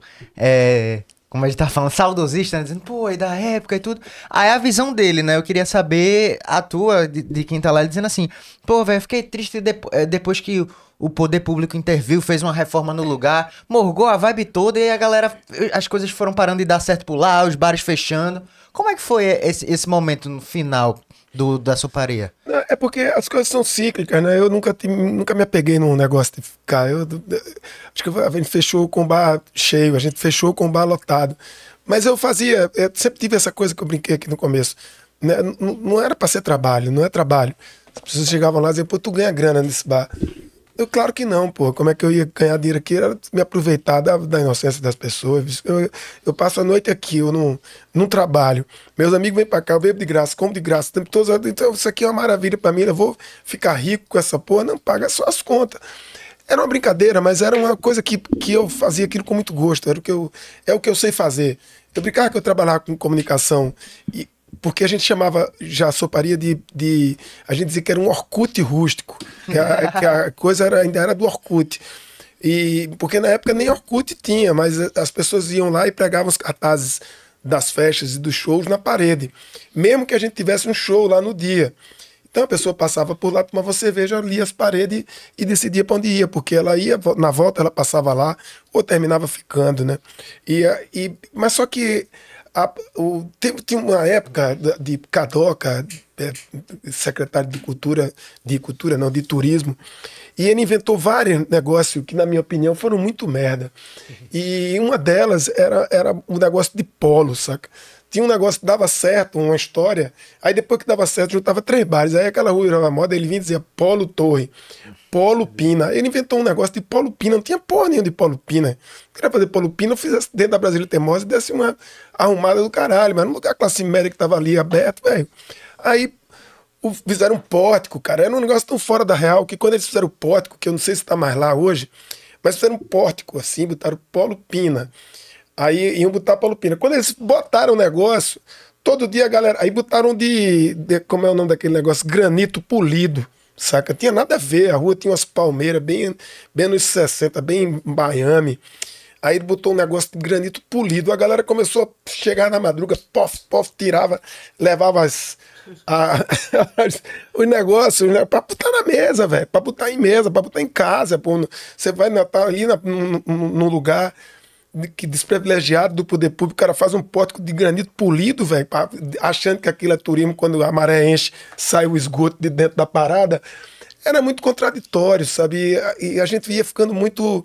Aí depois inventaram de fazer um negócio, chegaram a cavar o buraco, um buraco que iam fazer um centro ali onde vai ter o Réveillon, eh, esse Réveillon da agora, eh, iam fazer um centro cultural, um negócio centro que era uma história para shows, que depois ia ficar para iniciativa privada.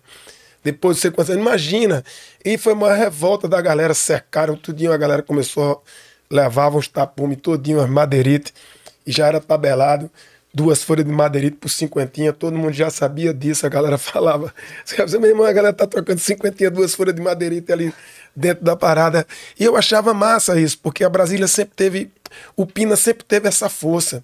E eles chegavam, falando, pô, tiraram o, o asfalto, tinha, tinha um asfalto, eles tiraram, botaram aqueles paralelepípedos. É, ali tinha o trilho do trem, velho, do bonde. O bonde, naquelas imagens que estão rodando na internet, do bonde que vem pela ponte do Pina ali, ele passa exatamente, passava exatamente por ali e pegava a Avenida Boa Viagem para ir lá para a pra Praça de Boa Viagem. E, e ali os antigos chamam até hoje, os mais velhos, minha mãe chamava de circular de Boa Viagem. O bonde circulava e voltava, isso em 1940 e tal. E os- o trilho do bonde, quando eles fizeram a, a reforma lá, ainda tava lá, velho. A galera tirou e sacudiu fora, bicho. Não tinha esse pensamento de dizer, pô, vamos deixar o trilhozinho igual o Recife Antigo, fazer dessa rua sem pe- só de pedestre, né? pá. E era muito maluco. Com essa história, começou a chegar bar, restaurante doido, não sei do que de lado, inventado. E, uns bares bacanas também, que chegaram junto. Oficina mecânica, outros que, que foram ficando lá. Mas era muita gente, muita gente perdeu o controle do negócio, muita gente na rua, Chico morreu, aí virou um negócio também de, do bar do, do, do, do cara, do mangue, de não sei do que, galera com saudade de Chico, não, aí foda, aí vamos embora. Aí foi, foi, foi ótimo, eu acho que as coisas têm que, têm que acabar no tempo, no tempo certo mesmo, não tem essa onda não. E tanto é que o, o bairro do Recife, eu saí de lá, fui pro bairro do Recife, pra, pra Rua da Moeda. Até hoje, velho, fui para lá em 2000, em 2000, 2001 e 2002. Eu saí de lá, eu, eu saí de lá pelos problemas que estão havendo lá até hoje. Até hoje, cara, que não tem interesse. Interesse ali no bairro do Recife, naquela onda da Rua da Moeda, vai ser quando aparecer algum empresário para fazer a merda que fizeram naqueles armazéns dali, que até hoje ninguém sabe o que fazer daquilo, dos armazéns, porque não é a mesma coisa que a gente fala do sotaque. Aquilo não parece Recife. Não parece Recife. Você vai na, na- naqueles armazéns do Marco Zero ali e você, no, no lado, tem um centro de artesanato que é foda, e do outro lado, quando você vê, aquilo pode ser em qualquer outro lugar do mundo, menos em, menos em Pernambuco, a não ser pelo cardápio. Entendi, total. Eu tava pensando aí, tu, tu falando, é, como foi que surgiu a ideia do, do Sona Rural, assim? Porque é uma parada que sempre, naquela época, quando eu era mais novo, eu confesso que eu não tinha ainda uma visão crítica é, da parada. Hoje, depois da Recife Ordinário, assim, desde 2018 pra frente, eu, eu acho um formato tão genial no sentido de você estar íntimo do artista. Primeiro que tem o show, que é na rua, num- num local já que te traz uma representação, mas o, o- o passeio, a conversa, tipo, todo, aquela, todo aquele formato é, me lembra até eu que tive uma base, assim, que a televisão pra mim quando eu era novo era MTV, assim, eu achava aquela porra tudo muito Sim. foda. Parece que é um programa que é a cara da MTV, assim, velho, totalmente moderno e atual, assim, velho. De onde surgiu a ideia e como começou? Eu sou parceiro de Newton Pereira, que é um cara que foi da TV Viva. A TV Viva é do Centro Luiz Freire, em Olinda. É uma ONG que trabalha, entre outras coisas, comunicação, direito à comunicação, direito de uma forma geral. E a, e a TV Viva é da década de 80, começo da década de 80. Veio da TV dos Trabalhadores, então uma galera que veio de- dessa TV dos Trabalhadores. E Newton Pereira e a TV Viva foi quem fomentou o audiovisual para a galera do, do Mangue Beat. Fez o primeiro clipe do, da, da Nação Zumbi, fez o primeiro clipe do Mestre Ambrósio, da, da, um dos primeiros da, da Mundo Livre também, que, que, do, do Chicão Chucuru. Então eles têm uma. E continuam até hoje, mesmo que a TV Viva não exista mais, mas sempre Luiz Freire está lá e, e Newton Pereira e, e Edinho e Gilson. E, e aí é, a gente tinha. Eu já conhecia Niltinho e a TV Brasil apareceu em 2008.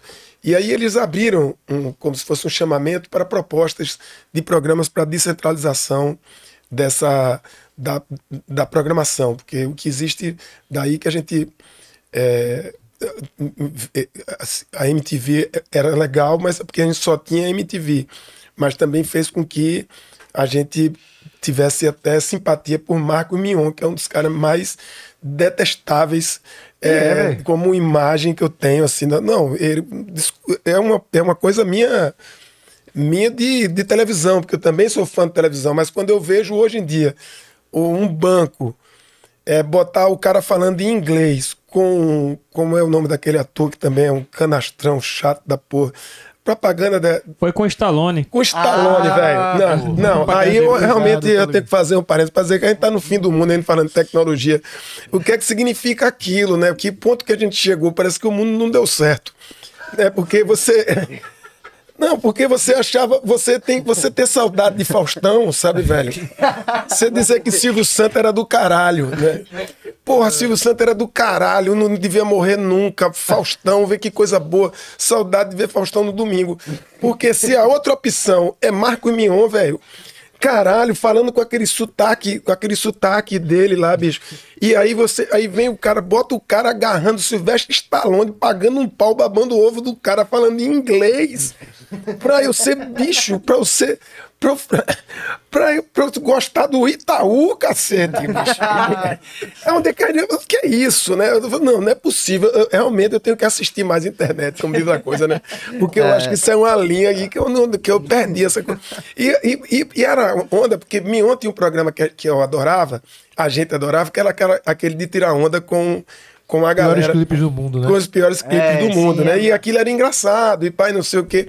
Aí um dia, bicho, você vê o que é que fica pra sempre, né? Não é só Stallone, são coisas que ficam pra sempre esse negócio. Aí um dia a galera é, China e a galera do Sheik Tosado fala assim, velho, vai, vai, gravar um clipe de Papangu. Que era um hit do caralho, mundo assim, ei, papa, ei, menino, papangu vai te pegar, caralho. Aí, pô, vamos nessa aí, quem vai gravar é Lírio, velho. Lírio Boy. Puta que pariu, Lírio, meu irmão, vai ter grua e o caralho. Aí grua, armaram uma grua ali, bicho, mesmo na, naquela, na, no conveniência ali, né? Na, na antiga licoteria. Aí a grua, e, pô, e marcou, todo mundo foi, meu irmão. nin- Ninguém disse que não tava ocupado. Lia de Tamaracá, o caralho. Esse clipe tá no, tá no YouTube, bicho. Aí vem esse plano sequência, bicho. Pai, putz, aí vem os meninos descendo de, de, de skate, ó, linda. De, de- Eu vi esse que- clipe um dia desse. tem que ser fera pra caralho, descendo de skate a calçada, pá, pula, eu entro na moto, passo por debaixo da grua assim de moto, uh, subo, aí começa a galera, pá, não sei o que, mas. Rapaz, tem todo mundo, tem Dolores, tem Lia, tem todo mundo, bicho. Cara, aí, meu irmão, aí a gente, pô, do caralho, o clipe ficou do caralho, ficou mesmo. Você olha o clipe. Pô, aí o cara nunca veio aqui, bicho, não sabe nem o que é, não sabe quem é Lia, não sabe quem é nada. Aí o bicho, olha pra aí, para aí. Aí ele mangava de um por um, sabe como é, bicho? Aí ele mangava de um por um, mas era um negócio tão ignorante que eu dizia, pô, será que quando eu acho graça disso dos outros, os outros estão achando essa mesma coisa que eu? Saquei. E eu gostava, e isso ficou para sempre, né? Aí hoje, quando eu vejo ele, que eu vi ele beijando o negócio da Globo, do cara, aí eu me, aí eu me fudi todinho, bicho. Eu sei que eu, se- Ah, aí meu cu, né? é, cara, eu sei que o Itaú não vai patrocinar vocês mesmo, né, bicho? Então, é, é- se- tá tranquilo. Moçada, agora é Nubank não, viu? Nubank, agora se você... Nubank é mais possível. Nubank- acho do caralho quando eu vejo É. o menino, o menino ostentar a nota de 100, assim, tem uma galera do amigo do meu, meu sobrinho, assim, de vez em quando eu olho assim, a galera, e os amigos do meu sobrinho, pai, aí uns 4, 10 notas de 100, assim, a malícia no espelho, tá ligado? Você bota no espelho, Cara, bota, é, bota no espelho, assim, um balcão com espelho, aí bota as notas de 100 do salário, se fudeu o mês todinho, aí pega as 10 notas de 100, assim, aí pá, bota, aí os dois cartões do Nubank, eu, bicho, eu acho, eu acho bonito demais isso, né? Da instituição, bicho. Mas, bom, velho, negócio, o negócio da Rural foi isso. A TV Brasil pedia para uma coisa para descentralizar a produção do audiovisual, né, para a TV. Então, é, com produção no Nordeste, no Norte, tinha produção no Norte, tinha produção em Brasília. E aí a gente mandou esse projeto, porque ele já tinha essa rural há muito tempo. E a, a ideia da gente era misturar essa coisa, porque a rural, o carro rural, quem não conhece o programa Sona Rural, é uma rural mesmo. É um carro, uma rural, parece uma Toyota, mas não é uma Toyota, é uma Ford rural, motor Jeep, é, Jeep Willys e que ela atravessou décadas e se mistura com a interiorização da cultura e ao mesmo tempo também com a industrialização é, no Brasil, né, da década de 50, teve fábrica em, em, em Recife, teve uma fábrica durante quase dois anos da Era carro de verdade, né? era carro rochedo, Que não não era carro, quebra, não era né? carro redondo, não. É, hoje ela não tá mais nessa. Ela quebra. Não, mas depois que você substitui. Depois de 30 anos, né? É, depois que você Aí, substitui né? as peças, ela hoje em dia ela, ela, ela quebra. Mas onde. Quebra sim, né? Ela, você tem que substituir as peças. E, e é um negócio que todo mundo quer mexer. Todo mundo quer dar uma força, né? Mas ela, ela é ressignificada, né? A Rural ela é um veículo que a gente, a gente diz que é um veículo autoemotivo de comunicação, porque quando a gente chega e para com uma rural no canto, as pessoas se interessam pelo que vai acontecer ali. É quase que um chegou o carro do circo. Saquei, saquei. E aí, existe uma possibilidade não da gente fazer um, um novo não aí? Um, um Sona Rural novo aí, não? A gente, com uma parceria aí, Recife Ordinário, junto, a gente meter o look e fazer. Ah, pô, a gente tem que fazer esse negócio, Que é tem que fazer. foda, pô. Com os artistas... É, cara, ó, já faz tempo que eu fico viajando nesse negócio. É, eu tinha até comentado com o Rezinho, com o Re- que a gente tinha que dar esse gás num festival, saca, É, bicho? É, tem que ter uma onda de um, de um festival pra gente. é, que não. Bom, isso depois a gente viaja na conversa, né? Porque senta que lá vem a conversa. Mas é uma coisa do. Eu tenho, um um, inclusive, um projeto que é Senta que lá vem um projeto. É só a galera depois comentando os projetos que tem. Aí já dá um programa só disso, falar de projeto, né? Mas, cara, a gente precisa de um festival que realmente seja uma coisa que não, não precise. gente- os festivais. É engraçado que é isso. Festival de música independente. Geralmente depende de um patrocinador, depende do governo, do estado ou da prefeitura. Então, que dependa de um patrocinador, eu tô quieto. Mas a gente tem condições de fazer festivais, principalmente com uma empresa como a de vocês, que seja é, paga através da, da própria galera que quer ver o Saquei. show que paga o ingresso para ver o show. É como você vender é, livro antes de fazer. Eu conheço vários caras agora, mesmo recebi o livro do brother de, de João Pessoa, a história do rock and roll de lá, que ele fez o livro vendendo antes de comprar. Então as pessoas compram o ingresso, quem pode pagar o ingresso para ver um show aberto na rua das pessoas que elas querem ver. E a gente precisa de um, de um, de um festival mesmo. Mas antes disso, a gente precisa botar uma coisa na, na rua aí para que a gente possa mostrar esses negócios, né? Que vocês têm acesso a tanta coisa, né, bicho? Tanta. Começar a tanta- aquecer isso aí, né? é, é essa curadoria, sabe, bicho? Vocês são curadoria também, né? Vocês trabalham muito com curadoria. É muito importante isso e muito tem que ter muito cuidado com isso. É muito precioso esse tipo de coisa. Vocês falam para muita gente, né? Vocês é, elegem uma pessoa, mas é, ao mesmo tempo vocês educam uma, um- um- uma galera nesse sentido, né? Porque antigamente era só esse papo, assim, dizer, ah, é isso que eu, que eu falo, né? É Você, é, ter essa dimensão de dizer, esse, essa galera aqui pode de- de resolver um segundo turno. Mas a gente não está falando num segundo turno, a gente está falando num futuro para daqui a 30 anos. A gente está falando para não precisar mais desse negócio, porque senão esse papo de filmezinho do cara tá varrendo a rua, o gari varrendo a rua e dançando, aí depois dá, uma, dá um plano geral no rio, passa por debaixo da ponte e o cara canta uma música parecida com Menina dos Olhos do Mar, que todas as campanhas são assim, né? Em Recife já faz alguns anos que as campanhas são todas. Acho que Lula, Queiroga e Lenine deveriam ganhar royalty por causa daquele negócio de todos os partidos políticos que eles se apaixonaram. Claro, é aquilo de se apaixonar, mas não deviam se apropriar daquilo, né? Minha cidade, menina dos olhos do mar, parece que é uma, tudo é é plágio daquilo.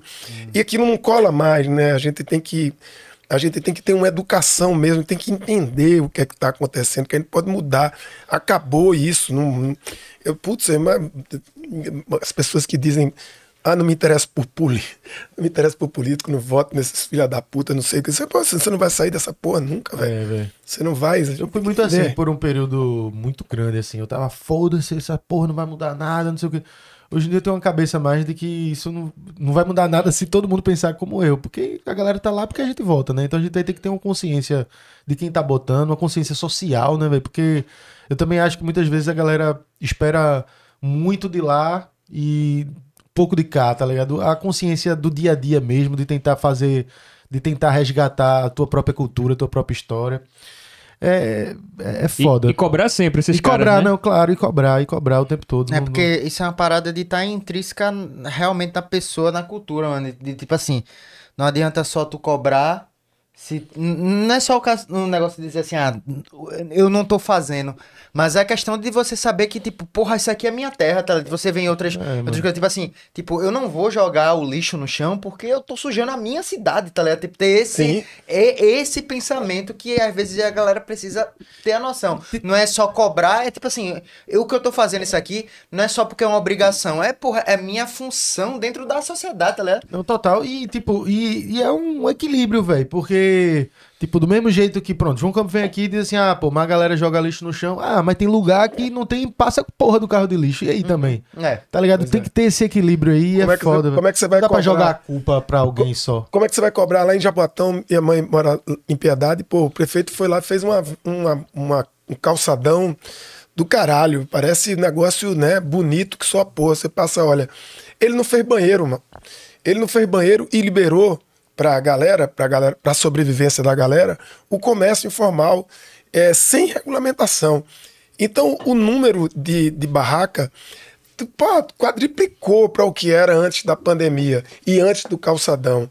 E aí, sem banheiro, é, o, o calçadão, além do, claro, que fedor e todo mundo fica mijando em todo canto, os barraqueiros arrumaram a solução. Eles furam poço artesiano é, por iniciativa dele mesmo. E tem, então, tem um poço de 10 em 10 metros. Tem um poço, eles levam uma bomba, emendam um fio na gambiarra, a bomba. O chuveiro fica ligado de 6 horas da manhã até 6 horas da noite, caindo água.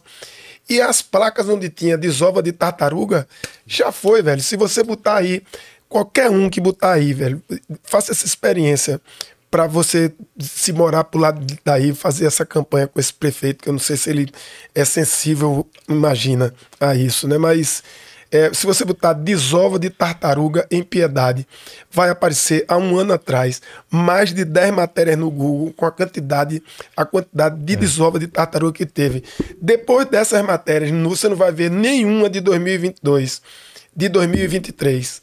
Sabe, você não vai de 2023 não tem nenhuma, acabou-se desova de tartaruga em piedade. Mas o turismo vai muito bem, a sobrevivência vai muito bem. Mas como é que você vai chegar ali para aquele, pra aquele barraqueiro para dizer, brother, não jogue lixo aí não, porque na casa dele não tem saneamento básico, velho.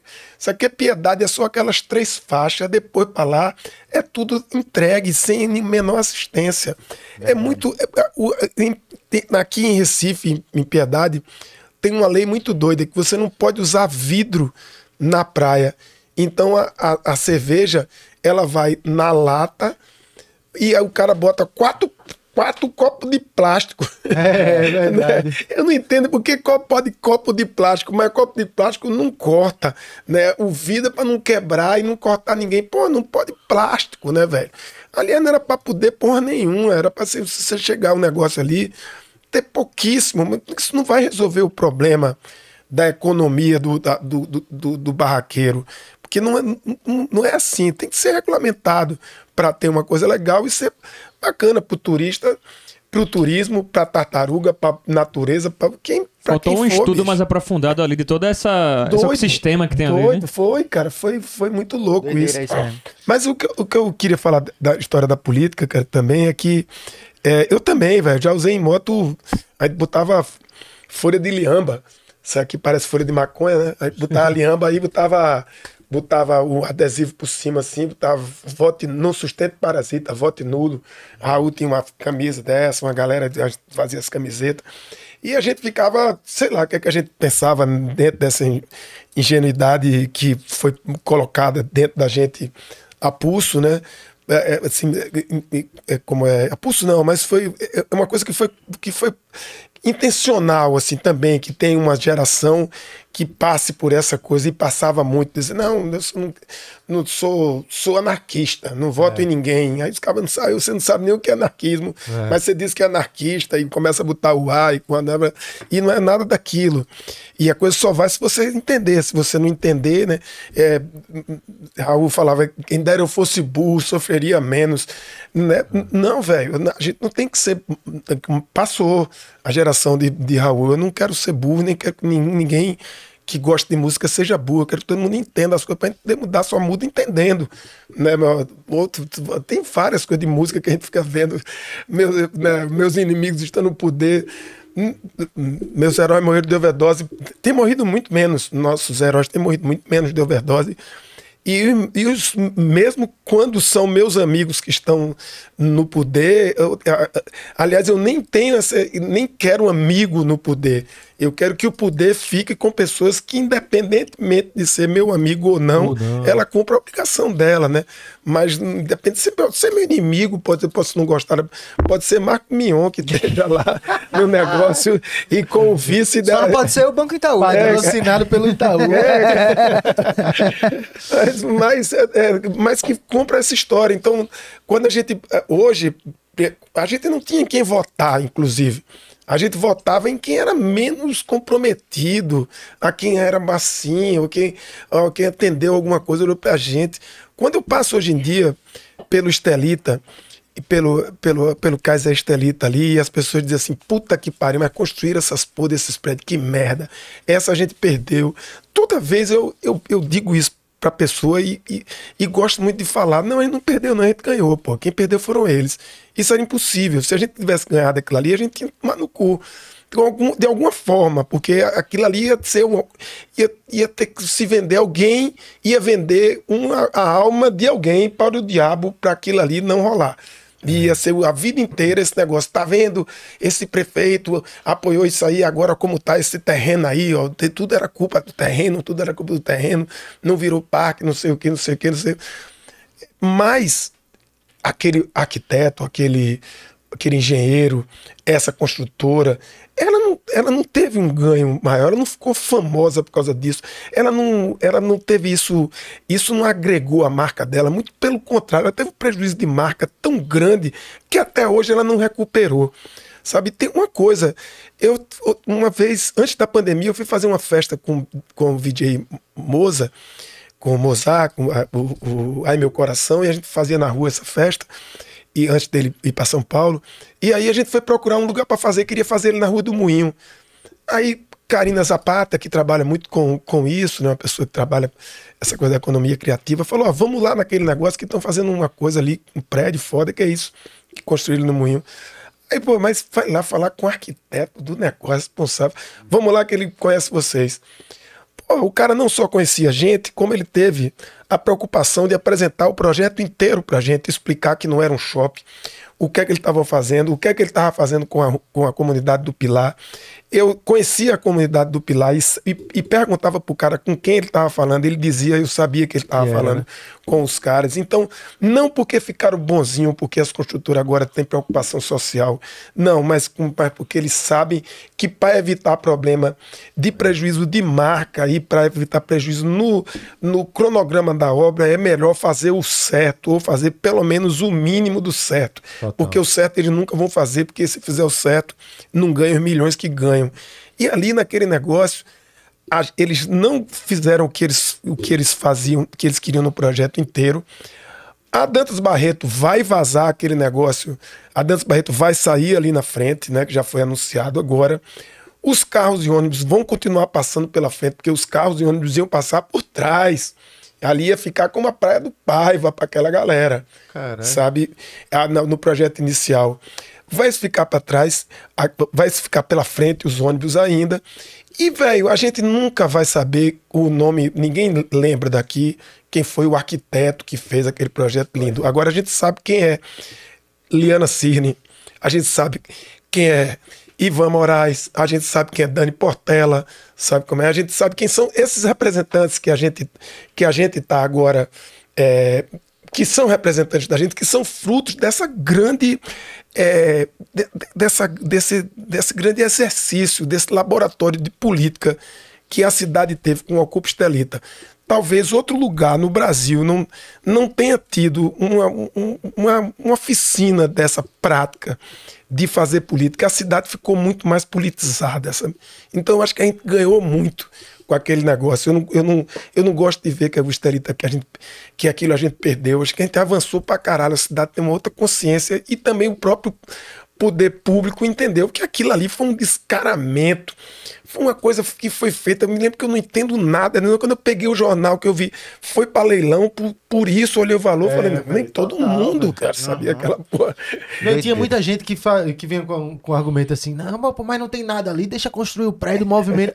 Eu fazia, irmão, é muito além. Isso aí também é um problema, mas é muito além. Tu sabe que a galera leiloou isso só pra um grupinho aqui, e portanto, velho, a galera. Muita gente. Sim. Caralho, velho, mas é foda, É velho. E, bizarro, e ainda tem é uma coisa. bizarro, porra. E, e de quebra, ainda, a- ainda a gente ainda é, facilitou ou, ou oportunizou para rolar a ocupação da, da linha do trem É. ali, que agora é um problema que vai ter que ser resolvido e que se não fosse o Estelita, É. não seria É, visibilizado. vou pensar duas vezes aí nos próximos projetos similares aí, Então. né? Na hora de organizar e ver quem os entornos e tudo mais, né? Pô, o que os caras querem fazer, estão fazendo, é um negócio doido, porque vem, vem do. Bom, a gente não vai nem falar daquele shopping de Olinda, daquele negócio, né? Mas é, você vê da, dali da vila, vila da Marinha, da, daqui de Santa Amaro, você construiu um- uma parede de prédio ali. Aí depois uma parede de prédio na Rua da Aurora. Aí depois uma parede de prédio no Estelita. E depois uma parede de prédio na Marinha dali, na frente do Rio Mar. Aham. Do outro lado, que ali É. também é Marinha. E o projeto é fazer uma parede de prédio ali. Pra quando passar os pregos dizer... Pô, tá parecendo Miami, foda, tudo de vidro, agora tá bonito pra caralho É. essa rua. Só tinha a pobreza da porra aqui, agora não, agora tá bonito. Agora é interessante, velho, como isso é. As pessoas precisam entender, debater pra, pra parada fluir. Porque eu mesmo, velho, eu acho que na época do Putz Velho, em 2013, 2014, uma vez eu fui pra.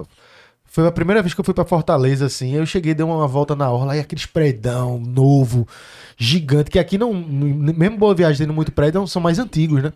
Aí eu olhei assim, caralho, que bagulho foda, que negócio tecnológico, isso aqui é futuro mesmo, não sei o que, não sei o que. Aí chega em Recife, tipo, pô, devia ser, opa aí, os prédios tudo velho, não sei o que, não sei o que. Mas vê como é interessante, questão de, de, de consciência mesmo, ninguém me botou goela abaixo, não. Com o tempo eu fui perceber que aquilo ali era um formato tudo igual no mundo todo e que a minha cidade, minha cidade tinha arquitetura foda, tinha, tinha história. E eu só fui entender isso, sabe como? Pra ser muito sincero, saindo de Recife pra outro país. Eu vou pra, sei lá, fui pro Peru pela primeira vez. Aí o cara começa a andar como turista, olhando as coisas, tal, não sei o que. Passo 15 dias, 20 dias. Pô, isso aqui é foda, isso aqui é foda. Pô, isso aqui é do caralho, tal. Chega aqui em Recife, quando o cara vai dar uma volta na cidade, eu comecei a andar na minha cidade com os olhos de turista, pô. Falei, pô, isso aqui é foda também. Isso aqui é do caralho. Ó, isso aqui poderia estar melhor. Tá. A visão muda, velho, com o tempo, que muita gente não consegue compreender isso, não, velho. Até hoje eu tenho amigos que tem essa visão de tipo assim, pô, mas ali tá do caralho, pô, é tecnológico, é tudo, meu irmão, é um monte de prédio igual, gigante de vidro. Que Não aquilo é- não é uma beleza necessariamente, é uma, é uma coisa que a galera impõe a, a riqueza, velho. Não e é a aí acha parada que a da- riqueza é. Os Emirados Árabes e tudo, que são aqueles É, prédios é, gigantes, a galera fala que coisa linda. Tipo, eu acho muita. ah, tem muita obra ali que o cara vê que é impressionante o tamanho e tudo, e, e a riqueza de fazer coisas com drones, mas não é bonito, não. Não, e tipo, então, pode até ter uma, pode até alguém achar bonito. O, o, o problema pra mim é você querer comparar uma coisa que não tem nada a ver com a outra. Você vai comparar um monte de prédio moderno com a história da tua cidade, a arquitetura antiga, tudo. Pô, isso não se compara, pô. São coisas completamente diferentes e um agrega um valor muito maior. Por exemplo, vou dar um exemplo recente agora. Essa semana eu postei um Bom Dia na Recife Ordinário com a visão do Rio mostrando a Brasília Teimosa. Aí, tipo, as casas todas pintadinhas tal, não sei o que. Eu achei aquela parada mais linda do mundo. Aí eu é massa postei vídeo. e botei assim, alguma coisa do tipo, ah, não sei o que, bom dia, tal, vista de Brasília Teimosa do Rio, a coisa mais linda, não sei o que. Aí tem um monte de comentário assim. Tipo, pô, roman- romantizando a pobreza. Porra, que isso aí, vai, vai- vai- vocês não moram lá. não sei- eu- meu irmão, aí eu vi Thaís comentando. Ela dizendo, galera, não é questão de rom- romantizar a pobreza, não. Aí, eu tô vendo muita coisa linda, tipo, é, é cultura, é arte, tudo pintado. é- é a- aí tem mu- muito além do que você tá querendo só enxergar, que era tipo, porque tinha as palafitas e tal. E além de problemas sociais que existem lá, existem em outros locais também. Mas, tipo, isso não vai diminuir a beleza do lugar que existe, que é cultural, porra. É tipo assim, tem gente que nunca pisou em Brasília Teimosa, pô. Tem gente, é tem amigo foda. meu, eu amo Brasília. Pô, Brasília Teimosa pra mim é o lugar mais divertido de Recife. Tem As lagosta pessoas- boa lá. É, tem, fora isso, é que é comida muito boa. E, tipo, tem gente, mano, que, tipo, não, nunca pisou ali uns- por medo, Preconceito. preconceito. E é uma galera que, tipo, com- que essa mesma galera é a mesma galera, no, no meu- na minha bolha, tá? Que é a mesma galera que vai dizer, pô, eu que, acharia mais bonito se tirasse tudo e metesse um monte de prédio Isso. ali. Aí eu compraria um apartamento lá pra ficar olhando o rio. pra ficar olhando o rio todo cagado. Né? Que a pergunta que não quer calar é assim, pra onde é que vai o, o- o- Ainda bem que aqui na Globo eu posso falar essa, essa expressão, né? Aonde é que vai o tolete daquele, e daqueles ricos do Estelita, porque vão pra lá. Era bom que tu fizesse uma identificação de tolete pra pessoa identificar, aí, tá vendo aí essa é? merda? Ô, meu, quinto meu, andar né? E, e, e, e rico, os cabas ricos comem muita merda, a merda é pastosa, né, velho? Não tem aquele tolete sarado mesmo que a galera da Brasília tem, né, bicho? Que é os peixes bons, aquelas porra. Aí já a boia já vai dar, dar pro lado de lá, né, maluco? Mas é, a Brasília, por, exemplo. E é massa a audiência de vocês, porque não é uma bolha, né? E aí forma, porque eu posso botar um negócio que eu botar lá no Zona Rural, se aparecer três contrário, eu tiro logo, porque eu não vou nem discutir com, com o cara, que não vai formar, né, bicho? O cara chegar e dizer um negócio- uma história, mas a gente tem, é uma bolha. Mas no caso de vocês, não, e é aí, e, e talvez seja essa mudança. Uma, um- uma coisa da rural, na- do Sona Rural, que é um carro que encanta, que é uma coisa lúdica, do circo e pai, não sei o quê. A gente tinha um adesivo atrás, Lula livre. E Lula estava preso. Aí quando a gente andava, às vezes estava andando com o carro, voltando de um lugar, ou indo, aí passava alguém pela gente e o cara passava. Quando a gente ia cumprimentar, o cara falava, tomar no cu, filho da puta, não sei o que. Porra, que foi que houve, bicho, com esse cara? O que, que a gente fez com ele? Mas não, a, a raiva tinha, a- aumentava, mas a gente entendia. Porque A raiva ficava muito. Porque se fosse só um carro com adesivo de Lula livre, era uma coisa. Mas como era um carro que ele tinha amado, Saquei. ele tinha gostado como uma criança e a pessoa tinha tirado uma- um brinquedo dele, velho. Porque ele não estava, não, não era para ele. Mas não tinha nada, não tinha proibição nenhuma. Tanto é que uma- um- um- tiraram o adesivo. A gente estacionou ele na frente da casa de Niltinho. E uma pessoa foi e arrancou o adesivo. Como que eles vão arrancar? Eles vão deixar de apoiar Lula agora. não ser traumático. Nunca mais Lula foi preso. Nunca mais foi solto, vamos dizer. né? Mas é, é- é essa coisa de você, de, de você ter essa ter essa visão, de você dar essa visão, porque uma coisa é política, que você não, não- não vai se envolver nesse tipo de política partidária como a gente se envolve com, nossa, com a nossa bolha. E com, com o nosso produto.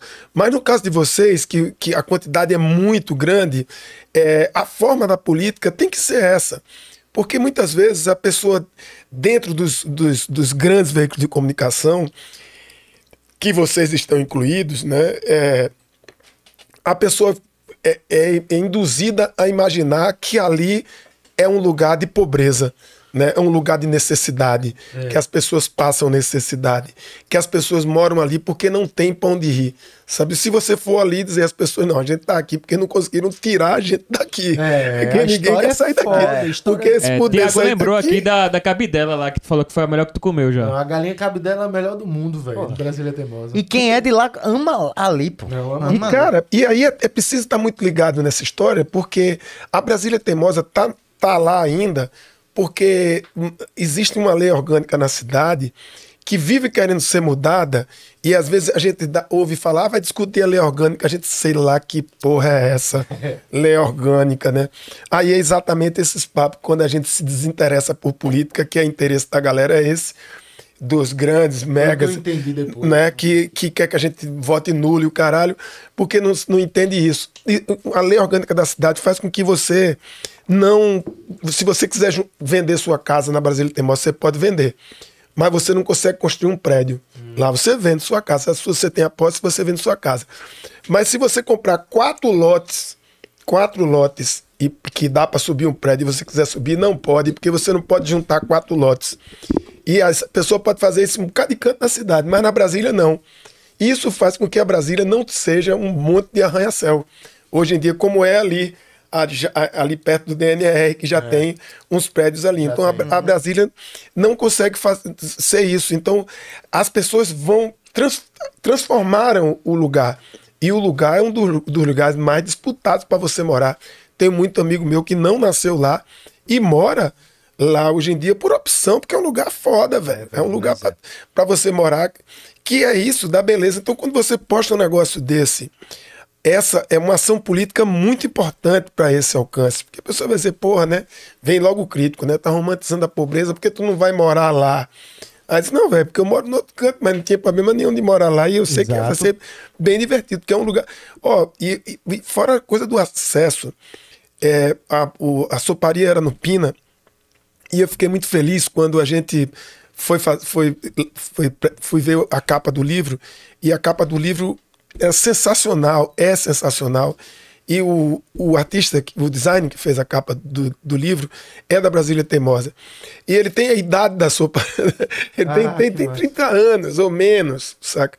E, e aí eu comentando isso, com, com- que até isso era feliz no tempo, de você viver, escolher um lugar para viver é, a vida e não ficar se mudando, poder não ficar se mudando, porque é, Brasília Teimosa tinha quem abrisse faixa, tem que abrisse letra de faixa, letreiro de muro, pintasse muro, não sei o que, mas design não. Era proibido para a galera da Brasília Teimosa isso. Quem morava na Brasília Teimosa tinha que ser cozinheira, ou tinha que ser pescador, tinha que ter uma banca de peixe, e não que isso é, não é, mude, seja me- menor do que outra profissão. Mas a pessoa pode ser o que ela quiser, como é hoje em dia, que as pessoas têm acesso lá e vão se mirando uma na outra. E eu fico muito feliz quando eu vejo a comunicação da Brasília Teimosa continuando ser, sendo política através da rede social forte como ela é e conhecida nacionalmente pela história de ser a Brasília teimosa por ter sido a primeira obra de, de João Paulo com Lula com a história de, de de fazer ter resolvido o problema das palafitas ali Total, velho. e transformar numa, uma comunidade com um exemplo para o Brasil É, é uma história do caralho a história do Não, Brasil. a história é foda, velho. Tem um, um dos meninos da, da equipe que trabalha com a gente, é, seu Madrone, ele é- mora lá. Ele vai mudar a Brasília Teimosa, Patrício Paloso. Se chegasse a ver isso na época, Patrício Paloso. que a gente Sim, falou- total. É ele, É ele, total, ele, é ele é lá de Brasília. Pô, aquilo foi sensacional, bicho. Paloso é foda, cara. Paloso. Pô, aquilo É. foi foda, mas ele, ele, ele não pensou em. Ele, é- ele é liderança de lá, pensou em se candidatar Ele, daquilo, não. nada, ele é Foi só, pra- ele é só um humorista, é, velho. Ele é ah, ele é humorista. humorista, É. bicho, mas é bem feito pra caralho mesmo. Ele é humorista, a galera conhece Melhor ainda, o, doido de Brasília Teimosa. É, melhor ainda, bicho. É. Porra, porque é muito bom, velho. Essa, e, e essa, essa, ó, a Brasil, eu, eu, eu tínhamos o Teatro Barreto Júnior. E, e, e na década de 80 ele foi recuperado. Ele estava todo fodido e a prefeitura tinha recuperado. E eu trabalhava com, a com teatro e a- o espetáculo que eu- que eu estava participando ia estrear lá. E como não tinha teatro em Boa Viagem, e era na Zona Sul, aí a galera da produção ficou. A divulgação ainda era cartaz de rua Lambi-Lambi, a gente colava Lambi-Lambi nas paredes. pá. Aí rádio, né? Aí, pô, vamos botar no, no negócio, né, numa reunião que teve, né? dec- Decidiu fazer.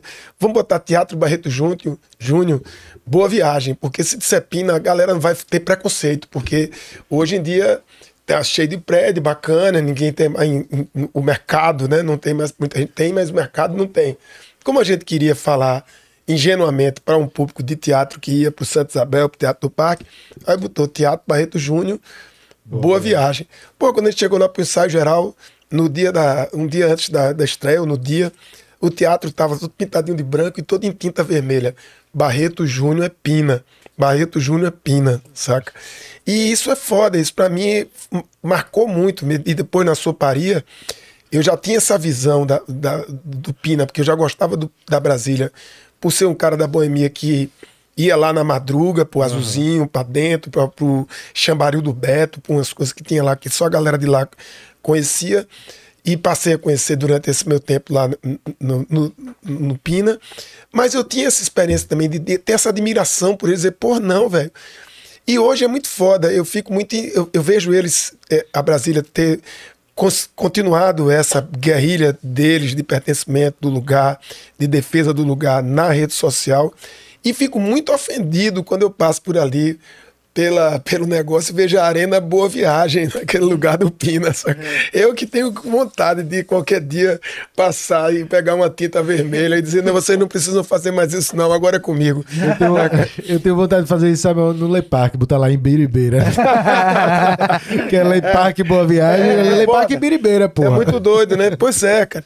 Aquele, aqu- aquela arena, arena Boa Viagem, talvez seja um, um, um- um- desavisado que não- diz assim, não, velho, olha, as pessoas não têm mais preconceito com Pina. Você tá, você tá um, um preconceito retrô, quase, agora que é, moda. agora preconceito retrô. É preconceito retrô. Você tá querendo lançar essa moda, é quase querer a volta do Recifolia.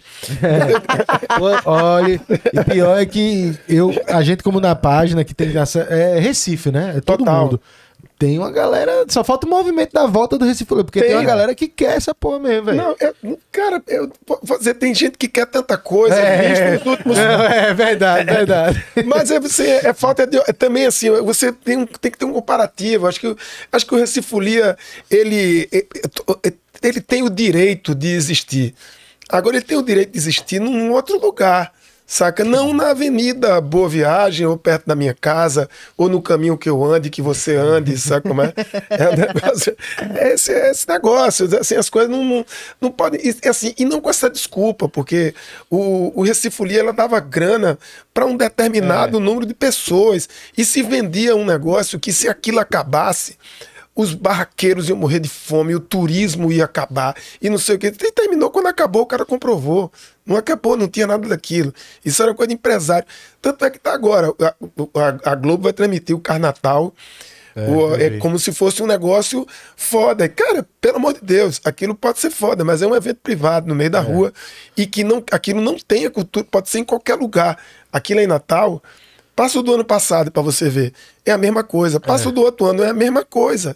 Então, aquilo culturalmente para um lugar, não é. A gente tem como ganhar grana, é, o Estado, tem, tem, mas se quiser fazer privado, beleza. Mas com apoio como era, com dinheiro público, cara, que é de, de apoio para os negócios e a galera ficando rica com camarotização da parada, aquilo era foda. Mas eu entendo isso. Mas a Arena, a Arena Boa Viagem, velho, é muito doido. Mas como é na frente da praia e as pessoas vão jogar beach tênis lá, né? É claro que ninguém vai. Ninguém, em vez de jogar Em vez de jogar é, frescobol na praia do Pina, você vai jogar beach tênis na Arena Boa Viagem, né, bicho? É outro status. Então é por aí que você É outro status. O, o preconceito, né? Mas é esse negócio, isso que tu falou de preconceito retrô é interessante. Hoje em dia a gente tem mais a percepção de comunidade. Eu lembro lá na casa da minha avó, que vó- minha avó mora na Bomba da Metério, e por muito tempo era, não dizia não, Bomba da Metério, não, mora em Casa Amarela. né? Era, mas eu lembro, eu lembro, eu lembro. da Casa Amarela. Hoje em dia a galera. A galera fala Bomba da Metério. É. Na época do, no- do- do- da, Rádio Cidade, o tinha um, uma- um programa na praia. E eu não esqueço nunca, o cara me procurando, porque ia ter um polo lá de carnaval no Alto Zé do Pinho. E o cara, Rogério, tu conhece Canibal, tu, tu vai ter um show lá de Lenine. Era Lenine, alguém que ia ter lá. Tu queria, pô, é limpeza subir lá, tu conhece Canibal, é tranquilo eu subir lá. Eu digo, pô, mas tu só assiste a Globo, né, velho? Nem a TV Jornal pega na tua casa, velho. Porra, velho. Como é que vai ser? Tu acha que o Alto Zé do Pinho é feito o, o, o morro da, do, do- da mangueira, sei lá, sei lá, o morro do macaco, o morro do não sei de que no Rio de Janeiro, que é assim, velho, que o cara tem que pedir permissão pra subir. Às vezes, se eu dissesse canibal, tu não sobe mesmo lá, não. Tu não sobe nunca mais lá nessa porra, velho. Porra, bicho. Aí eu dei uns porros no cara do caralho, né, bicho? Aí, eu, aí, pô, eu fui, eu tinha comprado uma câmera, umas câmeras digital que tinham aparecido, né? Eu fui lá filmar o, o negócio, encostei a moto lá e pá. Não vi os meninos, mas fiquei por ali. Aí, pô, peguei uma. Um, fiquei por ali, eu falei, pô, tá massa pra filmar do caralho, gente, o alto lindo. Aí, o ponto, quando eu abri a câmera assim, me lembrei do cara. eu disse, Só falta agora alguém dar o bote nessa câmera. e eu, eu me fudei, ficar guardar isso para sempre, né? Aí, quando eu abri a câmera assim, o cara bateu em mim assim. Eu falei, pô, cara, que tem esse cara que fala, ó, se liga aí na câmera, né? O cara bateu assim em mim assim. Opa, meu irmão, ele. Sobe aqui, meu irmão, que aqui é melhor tu filmar. Aí tem uma cadeira. eu tenho uma cadeira assim, Pô, eu vou, gravei. eu- É do caralho, porque é esse, demais. né? Essa onda, né? Que a gente. Quando eu era adolescente, a minha galera no colégio, classe média, boa viagem, a, a, a creia do- dos meus amigos era imitar. é, como é, é, rádio repórter policial. Então, eh, a minha, a minha imagem do Alto Zé do Pinho era esse, porque tinha um amigo que imitava essa coisa de, de Bandeira 2, e aí a gente morria de rir, aí ele botava o nome dos, dos amigos todos, foi assassinado, levou uma facada no Alto Zé do Pinho, aí, tororó, aí todo mundo ria, e sempre Alto Zé do Pinho, sempre Alto Zé do Pinho, e eu não imaginava nunca onde era aquilo, eu não passava do Pina, sabe como é? Eu era adolescente, eu só ia pra cidade pegar, ir pra cinema, só ia pra cinema na, na cidade, descia na, na- ali na, na, Praça do Moderno, né? Ali na, no, no- coisa, ia pro cinema pá, e voltava. Não conhecia esses lugares. Depois, cara, depois você vê como é a vida e você imaginar que, que eu era um, um, um tabacudo idiota, podia ter me fudido assim, né? Nesse negócio, podia ser um, né, um idiota mesmo. Que eu, continuo sendo tabacudo, mas não um tabacudo idiota, né? Um tabacudo é sempre bom a pessoa guardar uma certa tabacudice pro resto da vida, né? E aí, quando eu hoje a vida me dá essa oportunidade de eu conhecer o cara que transformou aquilo, de uma galera que transformou e transforma, né, bicho?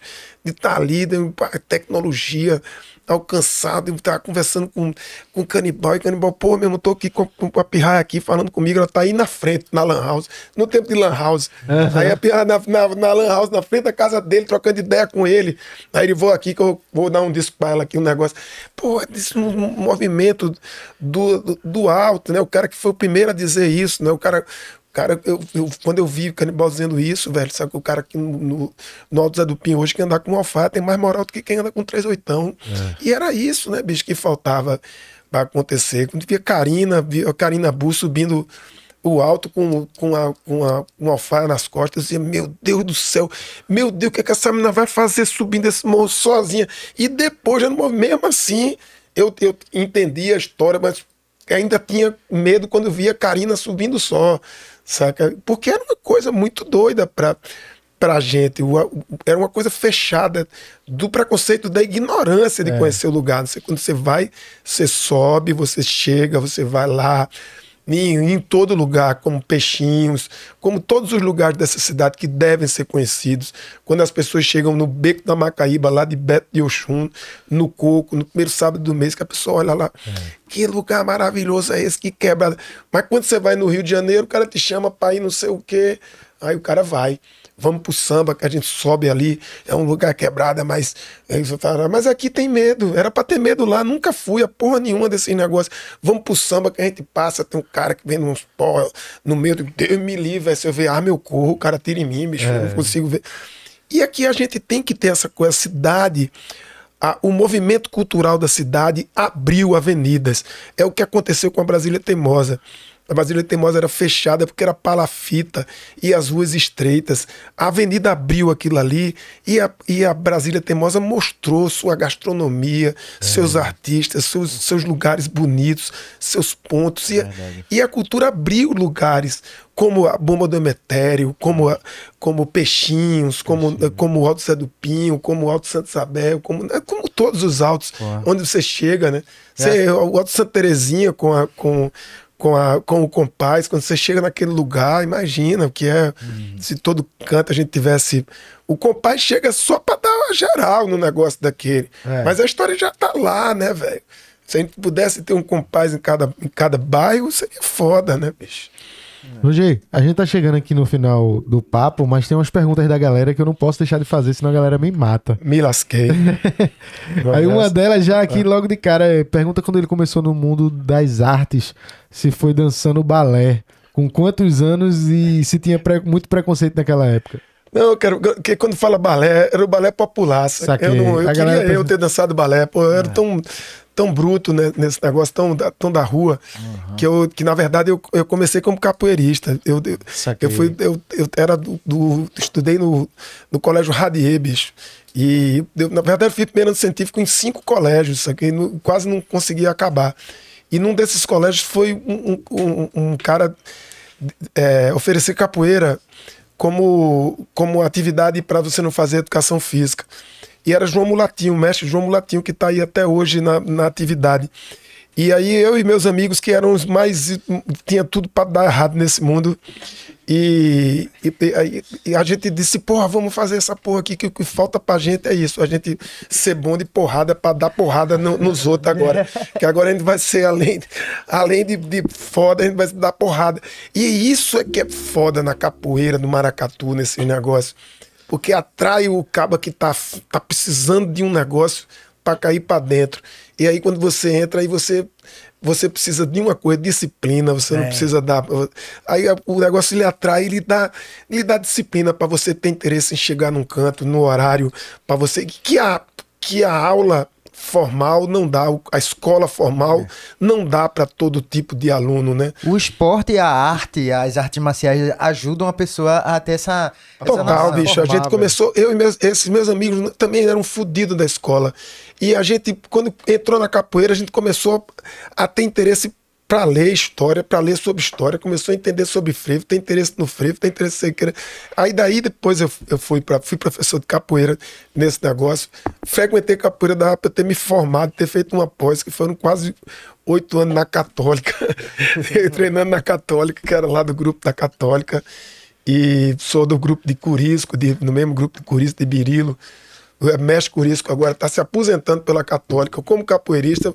Acho que é o primeiro caso no Brasil de um capoeirista se aposentar como capoeirista. É, o- é o mestre Curisco, que todo mundo conhece o trampo dele, quem trabalha com capoeira. E foi isso. Aí era, o ba- o balé era balé popular do Recife, era, da balé cultura popular. Ela pensando que era balé clássico. Não, né? balé clássico, ia ser, ia ser um desastre, eu já tinha destruído todas as imagens. Imagina. Esse aqui é interessante. é, é, pergunta a ele sobre ele- o que ele acha da Bilola de Brenan e se ele acha se Chico tivesse vivo, se teria alguma música falando da história da Bilola. Não, eu acho que. né, ela- porque aquela bilola não precisa de muita conversa pra ela, porque ela já, já é tão. é, é, Extravagante. Extravagante, né, bicho? Eu acho que ela é quase uma coisa que, que, que humilha o recifense, né? Então, é por isso que a gente fala tanto dela, né? Mas é, eu acho que aquele, aquela. Cara, eu nem imagino. as- Quer dizer, eu imagino o que é que. Sobre, que é que Chico estaria falando, né? Mas isso é um outro papo, né? Isso é uma, uma outra conversa, assim. Mas a, a, a história dali, daquele parque de, de Brenan. Eu acho bacana aquele, aquele negócio, mesmo sendo. Acho que principalmente sendo fálico, porque provoca a cidade. Eu Essa cidade massa, é, eu acho tão, massa. é tão sexual, é tão excitada, é tão cheia de, de, de pulha, é tão cheia de brincadeira com rola, tudo é rola, tudo é gaia, tudo é cu, né? É, teve, Tudo é- teve- teve uma vez que eu tava falando com, com a menina de São Paulo, aí, é, a gente fez, sabe, saber da bilola de Brenan, essa coisa, eu fiz, é literalmente uma bilola na cidade. Aí meu amigo falou, hoje literalmente não, aí tu quer queimar a gente, pô, é uma, é uma expressão, é uma bilola, aquilo ali é uma É, bilola. pô, é uma rola, bilola, porra. é uma É. rola, tem uma mãozinha ali só pra tapear, mas é uma rola. É que as É pessoas. uma não- rola com mão. É que a pessoa fica meio assim, né? A gente não entende de arte, mas, mas quando a pessoa vai dizer, não, conceitualmente os objetos deles eram, era, são fálicos, né? Não sei o quê. Aí a pessoa fica, não, pô, não é rola, não. É só porque parece com um cacete, mas não é uma rola, Só não. parece, é intencional, mas não é não. A galera se explicando. E vou ver assim, até parece meio que um piquito embaixo, tá? Não. Eu tenho, eu tenho uma pergunta aqui. Em uma, em uma eventual é, eleição para presidente, você votaria em quem? Marcos Mion ou Luciano Huck? Eu botaria no Hulk mesmo. Peraí, o Hulk, Hulk mesmo, ó, o super-herói, pra quebrar a porra toda, cara. Ó, eu tenho uma pergunta minha depois pra fazer, mas Faz aí. logo, faz. Então, era uma consideração com uma pergunta, enfim. É, tem uma rádio que eu consumo no YouTube, um programa, né? Um programa no YouTube que é uma rádio, que é aquela KXP. Não sei se você já assistiu. Não, mas é, uma, ver. é uma rádio americana, não comercial, que promove muitos artistas independentes de lá. E aí eu curto um som mais alterno assim e acabo descobrindo alguns artistas novos de lá que são underground, que não fazem tanto sucesso, que tocam lá. E é tipo um podcast, assim, tem um mediador, um apresentador, e mostra lá a banda tocando ao vivo. E eu acho muito bacana esse formato.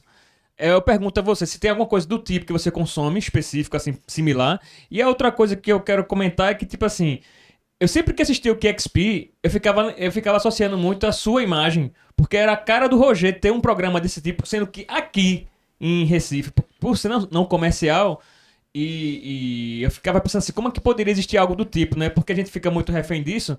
E eu ficava assim, cara, seria tão foda se tivesse algo assim. A gente sempre dep- acaba dependendo da grana também, de, de patrocínio, de apoio, de alguém que faça algo do tipo. Mas assim, o, o formato eu acho genial, né? Porque funciona como um programa de rádio, tipo um podcast. E vai ter lá o mediador que comenta, conversa com a banda, a banda conversa com, com, com o apresentador. E em meio a isso, ela vai tocando as músicas delas, dela ali. E a qualidade é excelente, assim. A qualidade de gravação, do som. É, é ótima, assim. é na linha do Amplifica? Não chega a ser Amplifica na- é muito limitado. Então, não é na linha do Amplifica porque tem a banda tocando. Ah, entendi, tem uma Tem a banda, né? banda e tem o estúdio. Então, assim, eu... Ah, eles tocam ao vivo, é? Ao vivo. Ah, Aí eu pô. digo, eu tô passando essa bola pra Roger, porque se ele não conhece, acho que vale a pena assistir. Vou ver. E se tem alguma coisa do tipo, porque já que a gente tá falando de tanta coisa aqui, é um, essa coisa da, do, do Spotify também se estende para o audiovisual, né? De você, de repente, consumir é, programas específicos que tem no YouTube que às vezes ninguém vê, mas é uma coisa muito legal que tem ali, sabe? É isso. Total. Eu, não, eu acho esse um, um nicho muito pouco explorado da gente. E, e, claro, eu tenho essas ideias é, sempre, mas eu tenho muito respeito com, com a qualidade da- do negócio. Inclusive porque não adianta fazer mal feito para isso. Porque para isso a gente. E eu não vou usar o termo mal feito agora para a história do Sona Rural que a gente faz, que a gente faz bem feito, mas a gente, quando a gente vai para a rua, a gente grava de todo jeito. Geralmente a gente faz, faz- um negócio como a gente quer. Mas música não. Quando faz música, quando a gente grava o Sona Rural, agora a gente tem uma série que a gente está terminando, que foi do, do de antes da pandemia. E a gente tem 12 programas indo pro interior. Putz, tem Josildo Sá tocando, tem, tem Marcel Melo tocando em Petrolina. É a coisa mais linda, o som captado. Então é, é caro essa parada, É, né? velho. Então, é, mas eu acho que a gente não tem nada É, disso. não dá pra comparar também porque é outro mercado. Estados Unidos é outra história. Assim, não dá. eu Só, assim, eu só acho interessante realmente. Sinto que deveria ter aqui, mas realmente essa coisa que você falou do que é caro, realmente a gente sabe que, que é caro. É, o- a onda da gente, a, a minha onda agora, eu- principalmente porque eu, eu, eu, eu me preocupo muito com essa história da curadoria, é saber que a gente é uma curadoria hoje muito mais do que. é, muito mais não. A gente hoje em dia é uma curadoria como a rádio era antes. O cara chegava e dizia assim, botava no release, já toquei na rádio tal. Né? E hoje o cara bota no release, eu fico muito feliz, tocou no Sona Rural e pai pô. Então, a gente não tem condição de botar a Rural na rua para fazer, para tocar todo mundo na, na rural.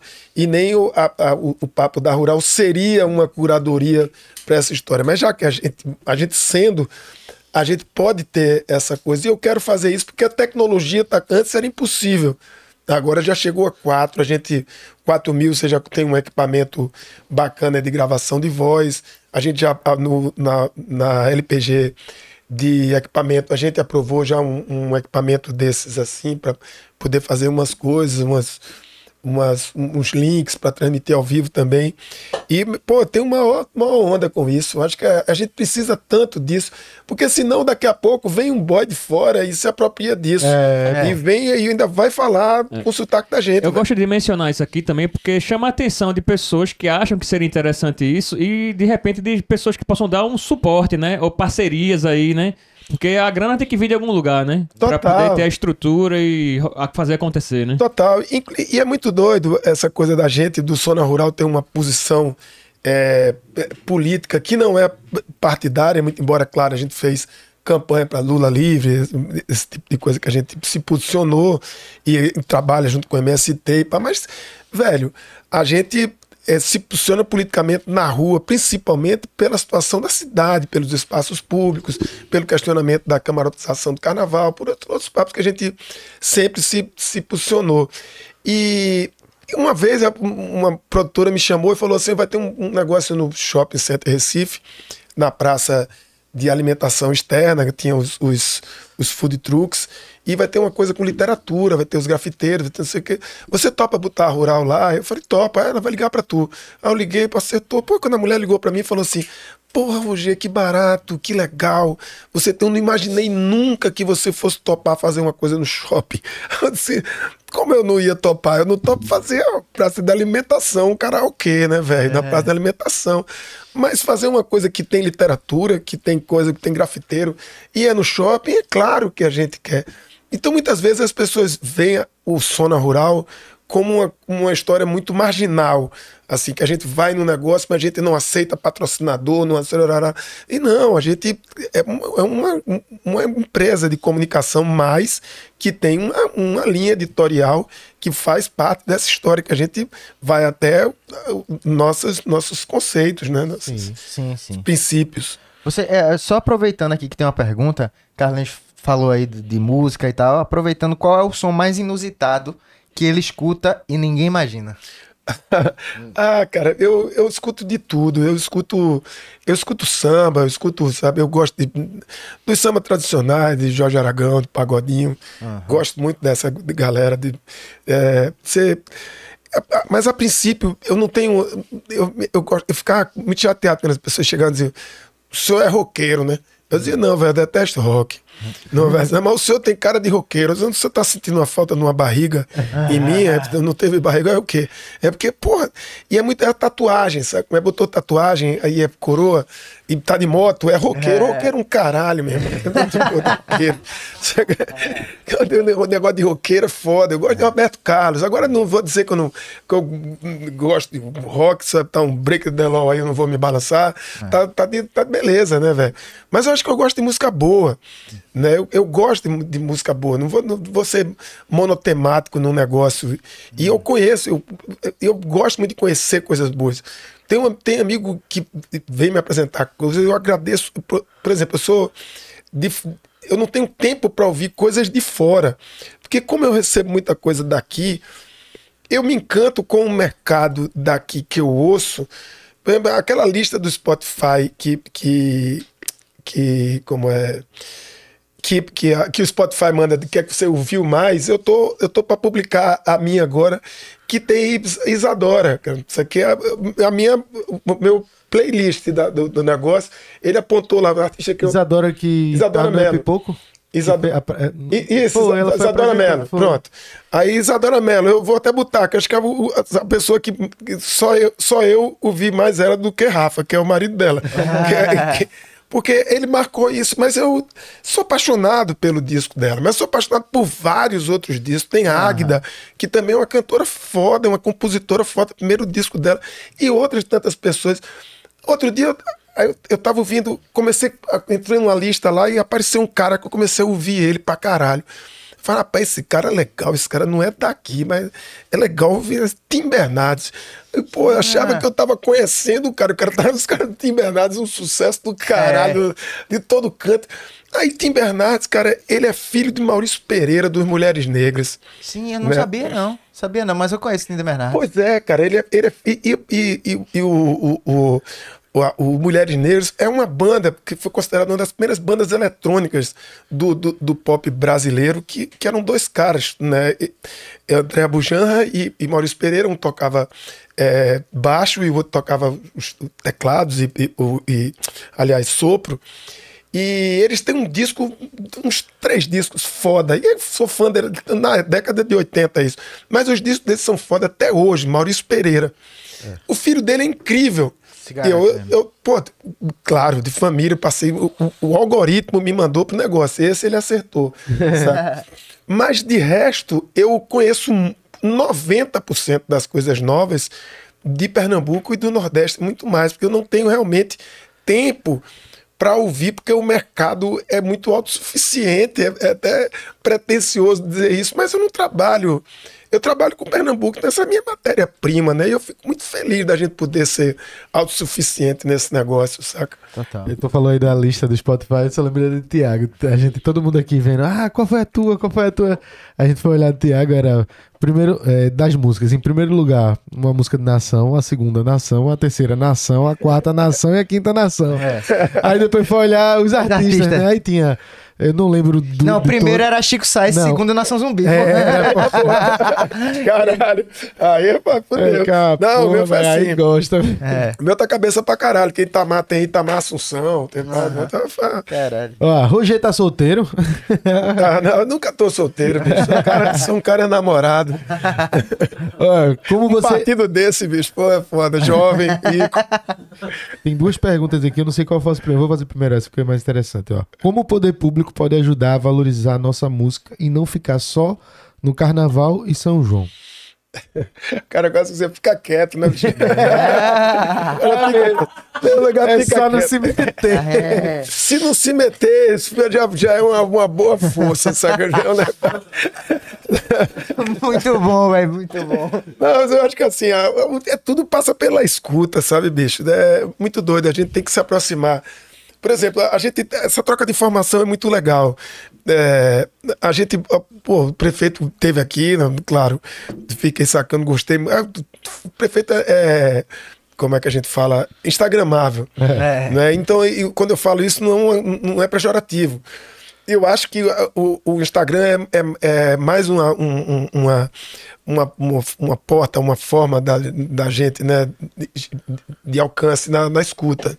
A gente dependia do conselho, a gente depende do conselho, o conselho de cultura, o conselho da- da- das nossas representações municipais é, é a nossa, o no- o nosso porta-voz, né? Mas às vezes é difícil, demora, e às vezes é, é difícil ter a, a, a resposta imediata de uma coisa, a interferência imediata.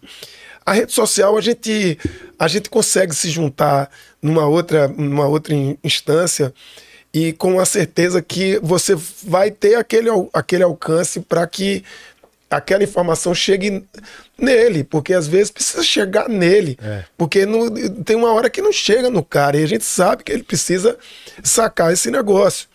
Eu já, já vinha dizendo há um, te- um tempo esse negócio. Eu falei, peraí, vem cá, bicho. É, João Campos conhece Luiz, bicho? Sabe? Conhece Luiz de França, filho de Chico Sainz, porque eles são da mesma idade, quase. saca? E ele, e ele precisa conhecer ela. Alguém tem que. Alguém tem que. Antes, antes do carnaval.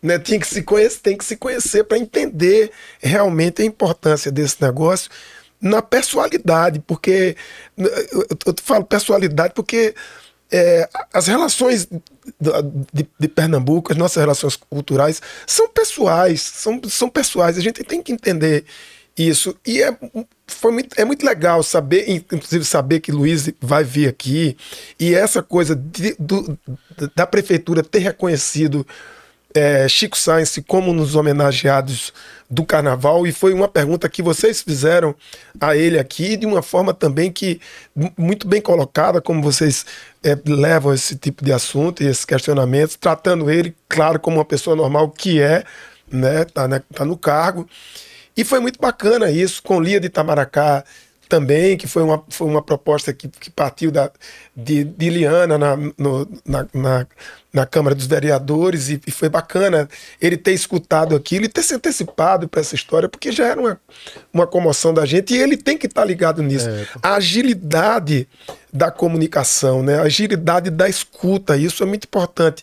E a rede social é para para prestar conta, mas é também como escuta. Então é muito bom que não seja só os- o, que não seja os- o self, que não seja só o self, seja a escuta também. A gente fica contente com isso. Eu acho que a, a, a cena musical, ela é. ela- por exemplo, ano passado, eu achei palco demais, saca? Eu falei, velho, a minha crítica era assim: bicho, descentralizaram o hackbeat. Porque tem hackbeat em todo canto que eu, que eu olho. E fiquei muito crítico a isso. Depois eu entendi e foi explicado, publicizado isso, que por compensação da, da, do- da pandemia, todo mundo que se inscreveu tocou. Não houve uma curadoria.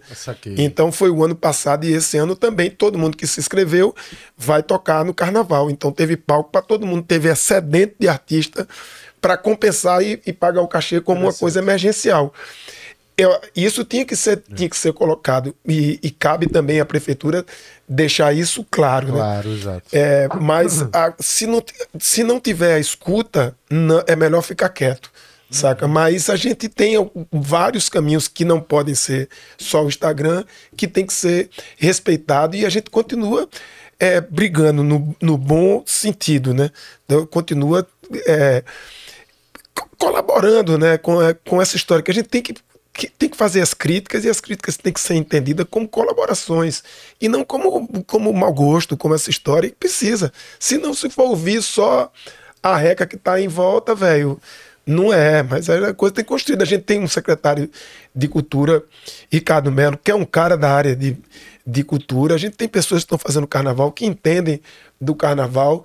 Agora, em torno disso tudo, o carnaval de Recife é uma coisa de interesse nacional. Daqui a pouco tá o, o- aquele o, o- como é, o presidente do, dos Estados Unidos interferindo no negócio, mandando um avião, como ele está mandando agora para lá para Guiana, ele está mandando para cá para interferir no carnaval, porque é uma coisa de interesse internacional. Imagina a quantidade de grana, de política que rola em torno disso. Então a gente também não pode deixar para lá, não. A gente tem que estar sempre muito bem alerta e participativo dessa história. E que faz toda conexão aí. Agora, Como é- só, só me, me perdoa só portando que eu não posso deixar para lá. Claro. Mas, assim, eu acho que já era tempo de Pernambuco, com todo o Recife, principalmente, com todo o fanismo que tem do recifense, a gente fazer um carnaval que fosse um carnaval de Pernambuco, de Recife, do Nordeste. A gente não precisa do carnaval para trazer artistas de fora como um uma oportunidade para as pessoas verem aquele artista, sabe? É, mesmo que seja um artista daqui que tenha um trabalho é, consagrado, como o João Gomes, saca? Era preciso a gente fazer do carnaval o carnaval. E eu acho que os fãs de João Gomes iam ficar muito felizes de ver João Gomes tocando carnaval saca? E depois no meio ele tirasse a onda, cantasse os sucessos dele também. Mas eu acho que é uma coisa que a gente não podia perder o carnaval. A gente não pode chegar, eu falo João Gomes que é um cara que é o espírito da gente de rua hoje em dia, de, de mega show de rua, mas quando eu vejo titãs ser contratado para tocar no pátio, no, no palco grande, no Marco Zero, J Quest, não sei o que, chega lá e fazer um show, o mesmo show que ele faz num negócio Qualquer lugar. em qualquer lugar. e quando ele deveria, no mínimo, uma banda, bandas como essa tinham que pagar para vir tocar no Carnaval de Recife. Não receber o cachê na frente e maior do que todo mundo, sabe? Isso, Perfeito. isso tem que ser muito bem visto, porque uma, seria uma, além de uma grande economia, um grande, uma grande mudança de paradigma, porque as pessoas vêm para cá de fora para ver Pernambuco, Exato, para ver exatamente. Elba Ramalho, para ver os Maracatu, para ver Alceu Valença, para conhecer Juba, o filho de Alceu, para conhecer essa, pra ver os novos espetáculos, DJ Dolores, para conhecer Nação Zumbi, Som Novo, para o conhecer cara- o show de Luiz, cara, saca? Exato.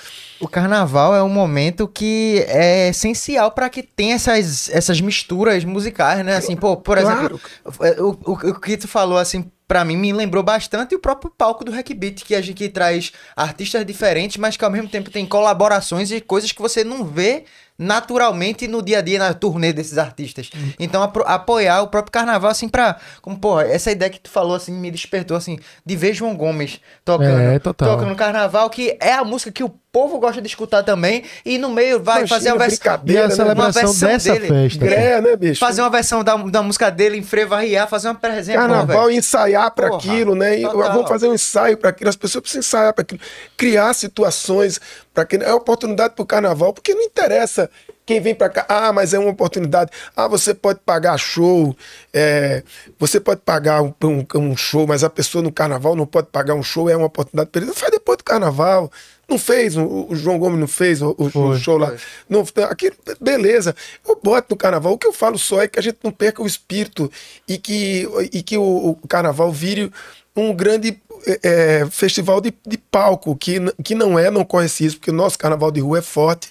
Mas a gente tem que aproveitar aquela galera que está no Marco Zero para apresentar coisas. O que for apresentado ali a galera vai dizer, opa, isso é, essa é, isso é formação de, de plateia, isso é uma educação cultural para você dizer, não, velho, né, careta, não sei, não, o cara cresce dizendo, ah, vou nada, ali, no, ali é só é só lugar de velho, ali na, na, numa- na- no arsenal, é só aquele carnaval velho, eu gosto é do Hack Beat que tem rock, eu gosto dali que tem não sei o que, eu gosto dali que tem, que tem o seu Valença, que tem o Rapa, Pois é, e aí você vai pro negócio, acontece como aconteceu, um show de rapa com Nação Zumbi, calma, é muito, velho, tem que estudar essa parada, vamos ver, cidade é grande, bicho, vamos imaginar como é que faz as coisas, né? É só essas coisas que tem que ser escutadas e pensadas, porque não, não sou eu que tô falando isso, eu já ouvi muita gente falando sobre isso. Vai Carnaval do Recife, Recife, velho, e Pernambuco e aí interagindo com o Nordeste. Gilberto Gil, o Ibaiano vindo pra cá, do caralho, gente da Paraíba que a gente não conhece, É, mas pô. que são foda, cara. Saca? E isso é que é legal, não precisa a gente estar pagando pau pra estar todo ano trazendo os, os cabas do samba que não cantam frevo, ninguém vai pra lá, ninguém vai pro Carnaval do Rio, ninguém vai dizer. Uma... Agora, um- uma coisa assim que, no meu ponto de vista, eu achei muito in- interessante, assim, que vale a pena citar, assim, na minha opinião pessoal, foi que nesse carnaval, essa, essa questão dos polos, me veio a oportunidade de ver coisas como, por exemplo, eu- esse carnaval eu tava trabalhando, quando terminei de trabalhar, eu fiz, foda-se, vou curtir o resto dos dias. Só dorme na quarta-feira. E aí, eu, cada dia eu ia pra um polo diferente. E aí, por exemplo, é, teve dois shows que me marcaram muito. Um foi o, o- foi no Poço da Panela, no polo de lá, que ficou uma coisa tão caseira assim de você ver, caramba, parecia que os caras estavam tocando no quintal de casa, pelo fato de ser Lula Queiroga e depois Lenine com o Maestro Spock, inclusive esse show eles levaram depois pro Marco Zero e assim, Tu assistiu os dois, Eu né? assisti os dois, porque depois no outro dia eu fui pro Marco Zero e eu fiz, caramba, tá bom. Mas ontem foi melhor, naquele no aconchego. intimista, Mais né? intimista. É e, isso, esses e encontros que são foda, né, cara? e no Alto Zé do Pinho que eu tive a oportunidade de assistir Devotos lá. No alto. Então você vê assim, 30 anos de banda e os caras tocando lá e, e a roda punk entrava um cachorro, eu parava, peguei, peguei o cachorro, tirei de lá. É, enfim, essas coisas muito boas. E depois do show deles, teve. Foi, de, foi Devotos e depois foi Marcelo Falcão. E ali eu, eu vendo ali, né? Eu tava lá no alto e eu vendo assim um palco menor, mas com um som muito bom, uma produção, uma produção de som alta, chegava até o, o fim daquele corredor imenso. E, e eu vendo assim, pô, velho, a galera pirando assim, louco. Eu fiz, pô, que massa você ter a oportunidade de ter um show de Devotos, que era uma banda local, importantíssima, e depois Marcelo Falcão na comunidade. Pra aquilo ali foi, uma, isso, isso. foi, uma, foi um sonho pra eu, muita eu gente. acho que sabe? nas comunidades faz todo sentido. Foi- foi todo lindo, sentido. velho. Eu questiono muito os shows do Marco Zero. Sim, é uma sim, oportunidade entendo. da gente valorizar muito nossos artistas locais. Exato. Total. negócio. Já tá Massa. ganho ali. E afinal a celebração é do carnaval, né? Sim, então, é Afinal, do- o Marco Zero é o vamos ponto. se adequar ao carnaval. Os turistas vêm pra cá pra ver o, o Marco É, Zero. é, Marco Zero é o ponto. É, é, não, eles, eles vêm pra cá pra ver o carnaval, não vem pra cá porque tem show de Jorge Aragão. Com todo Exatamente. respeito a Jorge Aragão, né, bicho? Claro. A gente veio pra Martinalha na Rua da Moeda, ela cantando altos, altas machinhas, fez um show do caralho, show de carnaval. Sim. Aí a Martinalha que vem aqui, interage com o carnaval. Se é pra vir, interage com o carnaval, não é pra vir cantar teu repertório. Exatamente. Essa última pergunta aí já estava atrelada a essa na resposta, mas é interessante ouvir especificamente. Como você enxerga a cena local da música pernambucana hoje? A galera nova aí que tá surgindo. Pô, eu vejo bem pra caralho. Eu acompanho isso de perto e fico. Eu acho que a gente nunca teve tão bem, velho. Porque Foda. eu acho que a gente caminhou para um, pra um negócio que. De sustentabilidade mesmo, de, de- dessa coisa mesmo, de não precisar fazer sucesso. Do De- ecossistema, né? Do ecossistema, de você tá, de você viver da música, se virando, cara, não é fácil, não é fácil, mas as pessoas viajam, você pode ter sua base aqui, a base pode ser, Recife pode ser base, não precisa você estar em São Paulo, você necessariamente vai ter que passar um tempo em São Paulo, você vai precisar dos Sescs, das coisas, mas você não precisa ir embora de Recife, saca? Você necessariamente não precisa mais ir embora. Então, eu acho que a gente te- tem muita coisa é, bacana acontecendo, muita, muita gente é, nova, muita gente que a gente. Às vezes eu vou citar um negócio que é novo aí, 10 anos já, Aham. 15 anos, mas assim.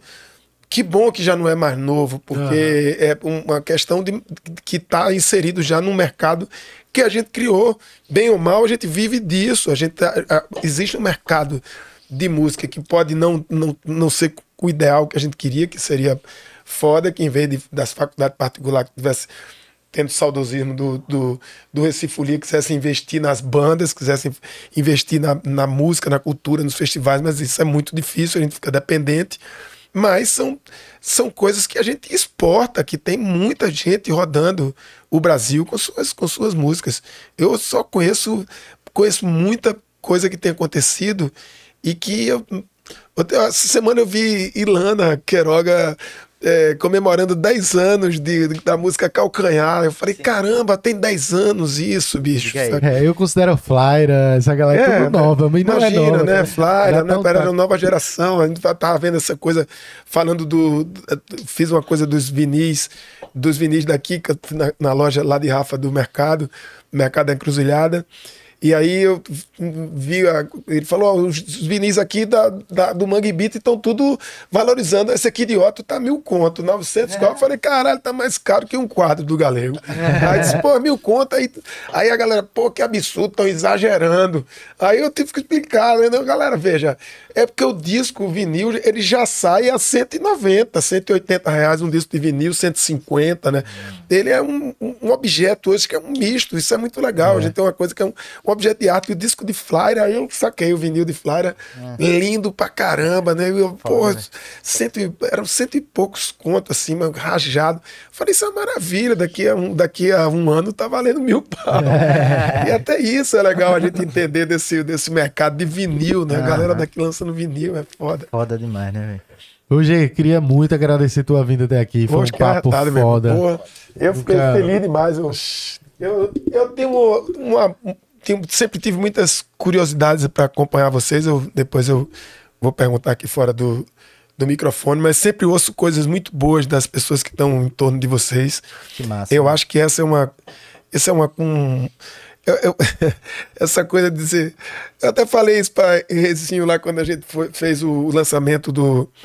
A, gente- a gente que fez, não, né? Mas Luiz fez o lançamento da- do, do, do, do site, né? De chicoscience.com.br. E, e aí a gente. O Recife Ordinário tava e a gente falou, porra, é do caralho, a gente. é, o Recife Ordinário é, nosso, é a nossa Globo, é a nossa cobertura da Globo hoje em dia, porque vocês pautam a- a- o negócio. E, mais uma vez, eu não estou falando da Globo, mas eu estou falando assim, da, da hegemonia das grandes, das grandes é, mega empresas de comunicação, né? E a gente não precisa falar e, e, e fazer e, e deixar de fazer ou começar a fazer concessões né, para poder falar, é, amplificar nossa voz. Né? E esse, esse veículo aqui é foda, porque quando a gente vai para uma coisa daquela que você diz, porra, bicho, isso aqui era para estar todo mundo sabendo, e você não vê uma televisão lá, não vê um negócio, e você vê o Recife Ordinário e você, porra, aí comunicou exatamente para o que a gente queria, porque é para uma galera que vai entender, que vai multiplicar, e não é uma coisa que vai ou que vai falar para um milhão do Nordeste inteiro e que, vai- que a gente não quer aquilo tudo também, porque não, não é preciso aquele investimento para que, a- pra que aquela emissora chegue lá, sabe? Não viu? Então beleza, hein?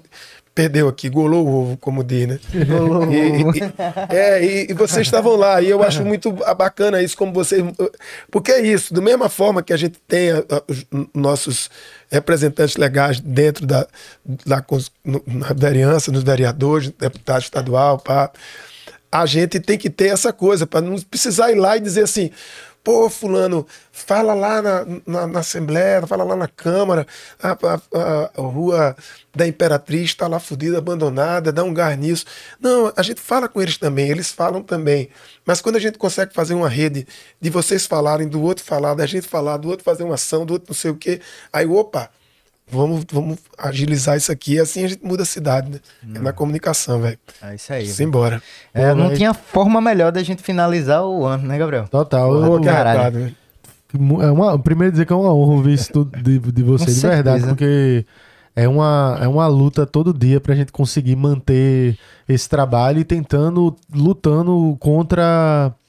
É tipo assim, você tá num, num, num movimento, né, que é a internet hoje, que, que é super moderna, tudo muito atualizado, tudo muito rápido, e você tentar entender como, tra como é que funciona essa mecânica para eu trazer para o que eu que, que a gente dá valor.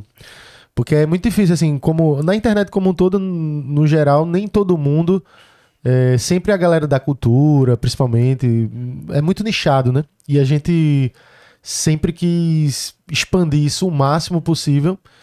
E a gente entende que a página hoje é, utiliza do, do humor, por exemplo, para viralizar mais e levar junto dele tudo que a gente gosta, que a gente admira, que a gente que é a cultura pernambucana, assim. Então, ouvir isso de tu é, é do caralho pra gente, dá pra gente encerrar dessa forma, porque muita gente chega aqui, isso aí já é um sincero, assim, eu converso muito com o Rafa, com o Carlinhos, chega aqui e fala algumas coisas, tipo, ah, vocês são massa, tal, não sei o quê. Só que, porra, no Só lance que- dele, você sabe que é verdadeiro pra Exato, caralho. É um tipo, cara é um que, que respira a cultura de Pernambuco, o cara que tá por dentro daqui. Porra, falar um negócio desse pra gente é. É, Porra, como se fosse um, um professor dizendo parabéns aí pelo trabalho. É exatamente esse sentimento, de verdade. Porque, porque vocês têm a liga, cara, que, eu, que, que, é, que é esse negócio mesmo, assim, eu, eu considero, pô, eu briguei pela TV Pernambuco, fui ativista na TV Universitária, tive programa na TV Universitária, tive programa, ah, briguei pela Rádio Frei Caneca, e eu, o que eu entendo hoje em dia é que é o seguinte, a gente tem hoje em dia TV Pernambuco, tem TV Universitária, tem Rádio Frei Caneca, mas é tudo brinquedo que tá sem pilha, por isso que deram pra gente. Sabe como é? O Estado, o município, a universidade só deixa essas porra funcionar, essas porra não, que, que são muito bem feitas. Essas pessoas que estão lá não tem nada a ver com isso que eu estou falando. As pessoas que estão lá fazem muito bem feito, só não tem audiência. Saca? Não tem audiência. Porque se tivesse audiência, e quando tinha, não daram pra gente. Não davam e não deixavam. Não é à toa que a, a, TV universitária e rádio universitária não é no, no, no, no- núcleo, da, não é na Universidade Federal.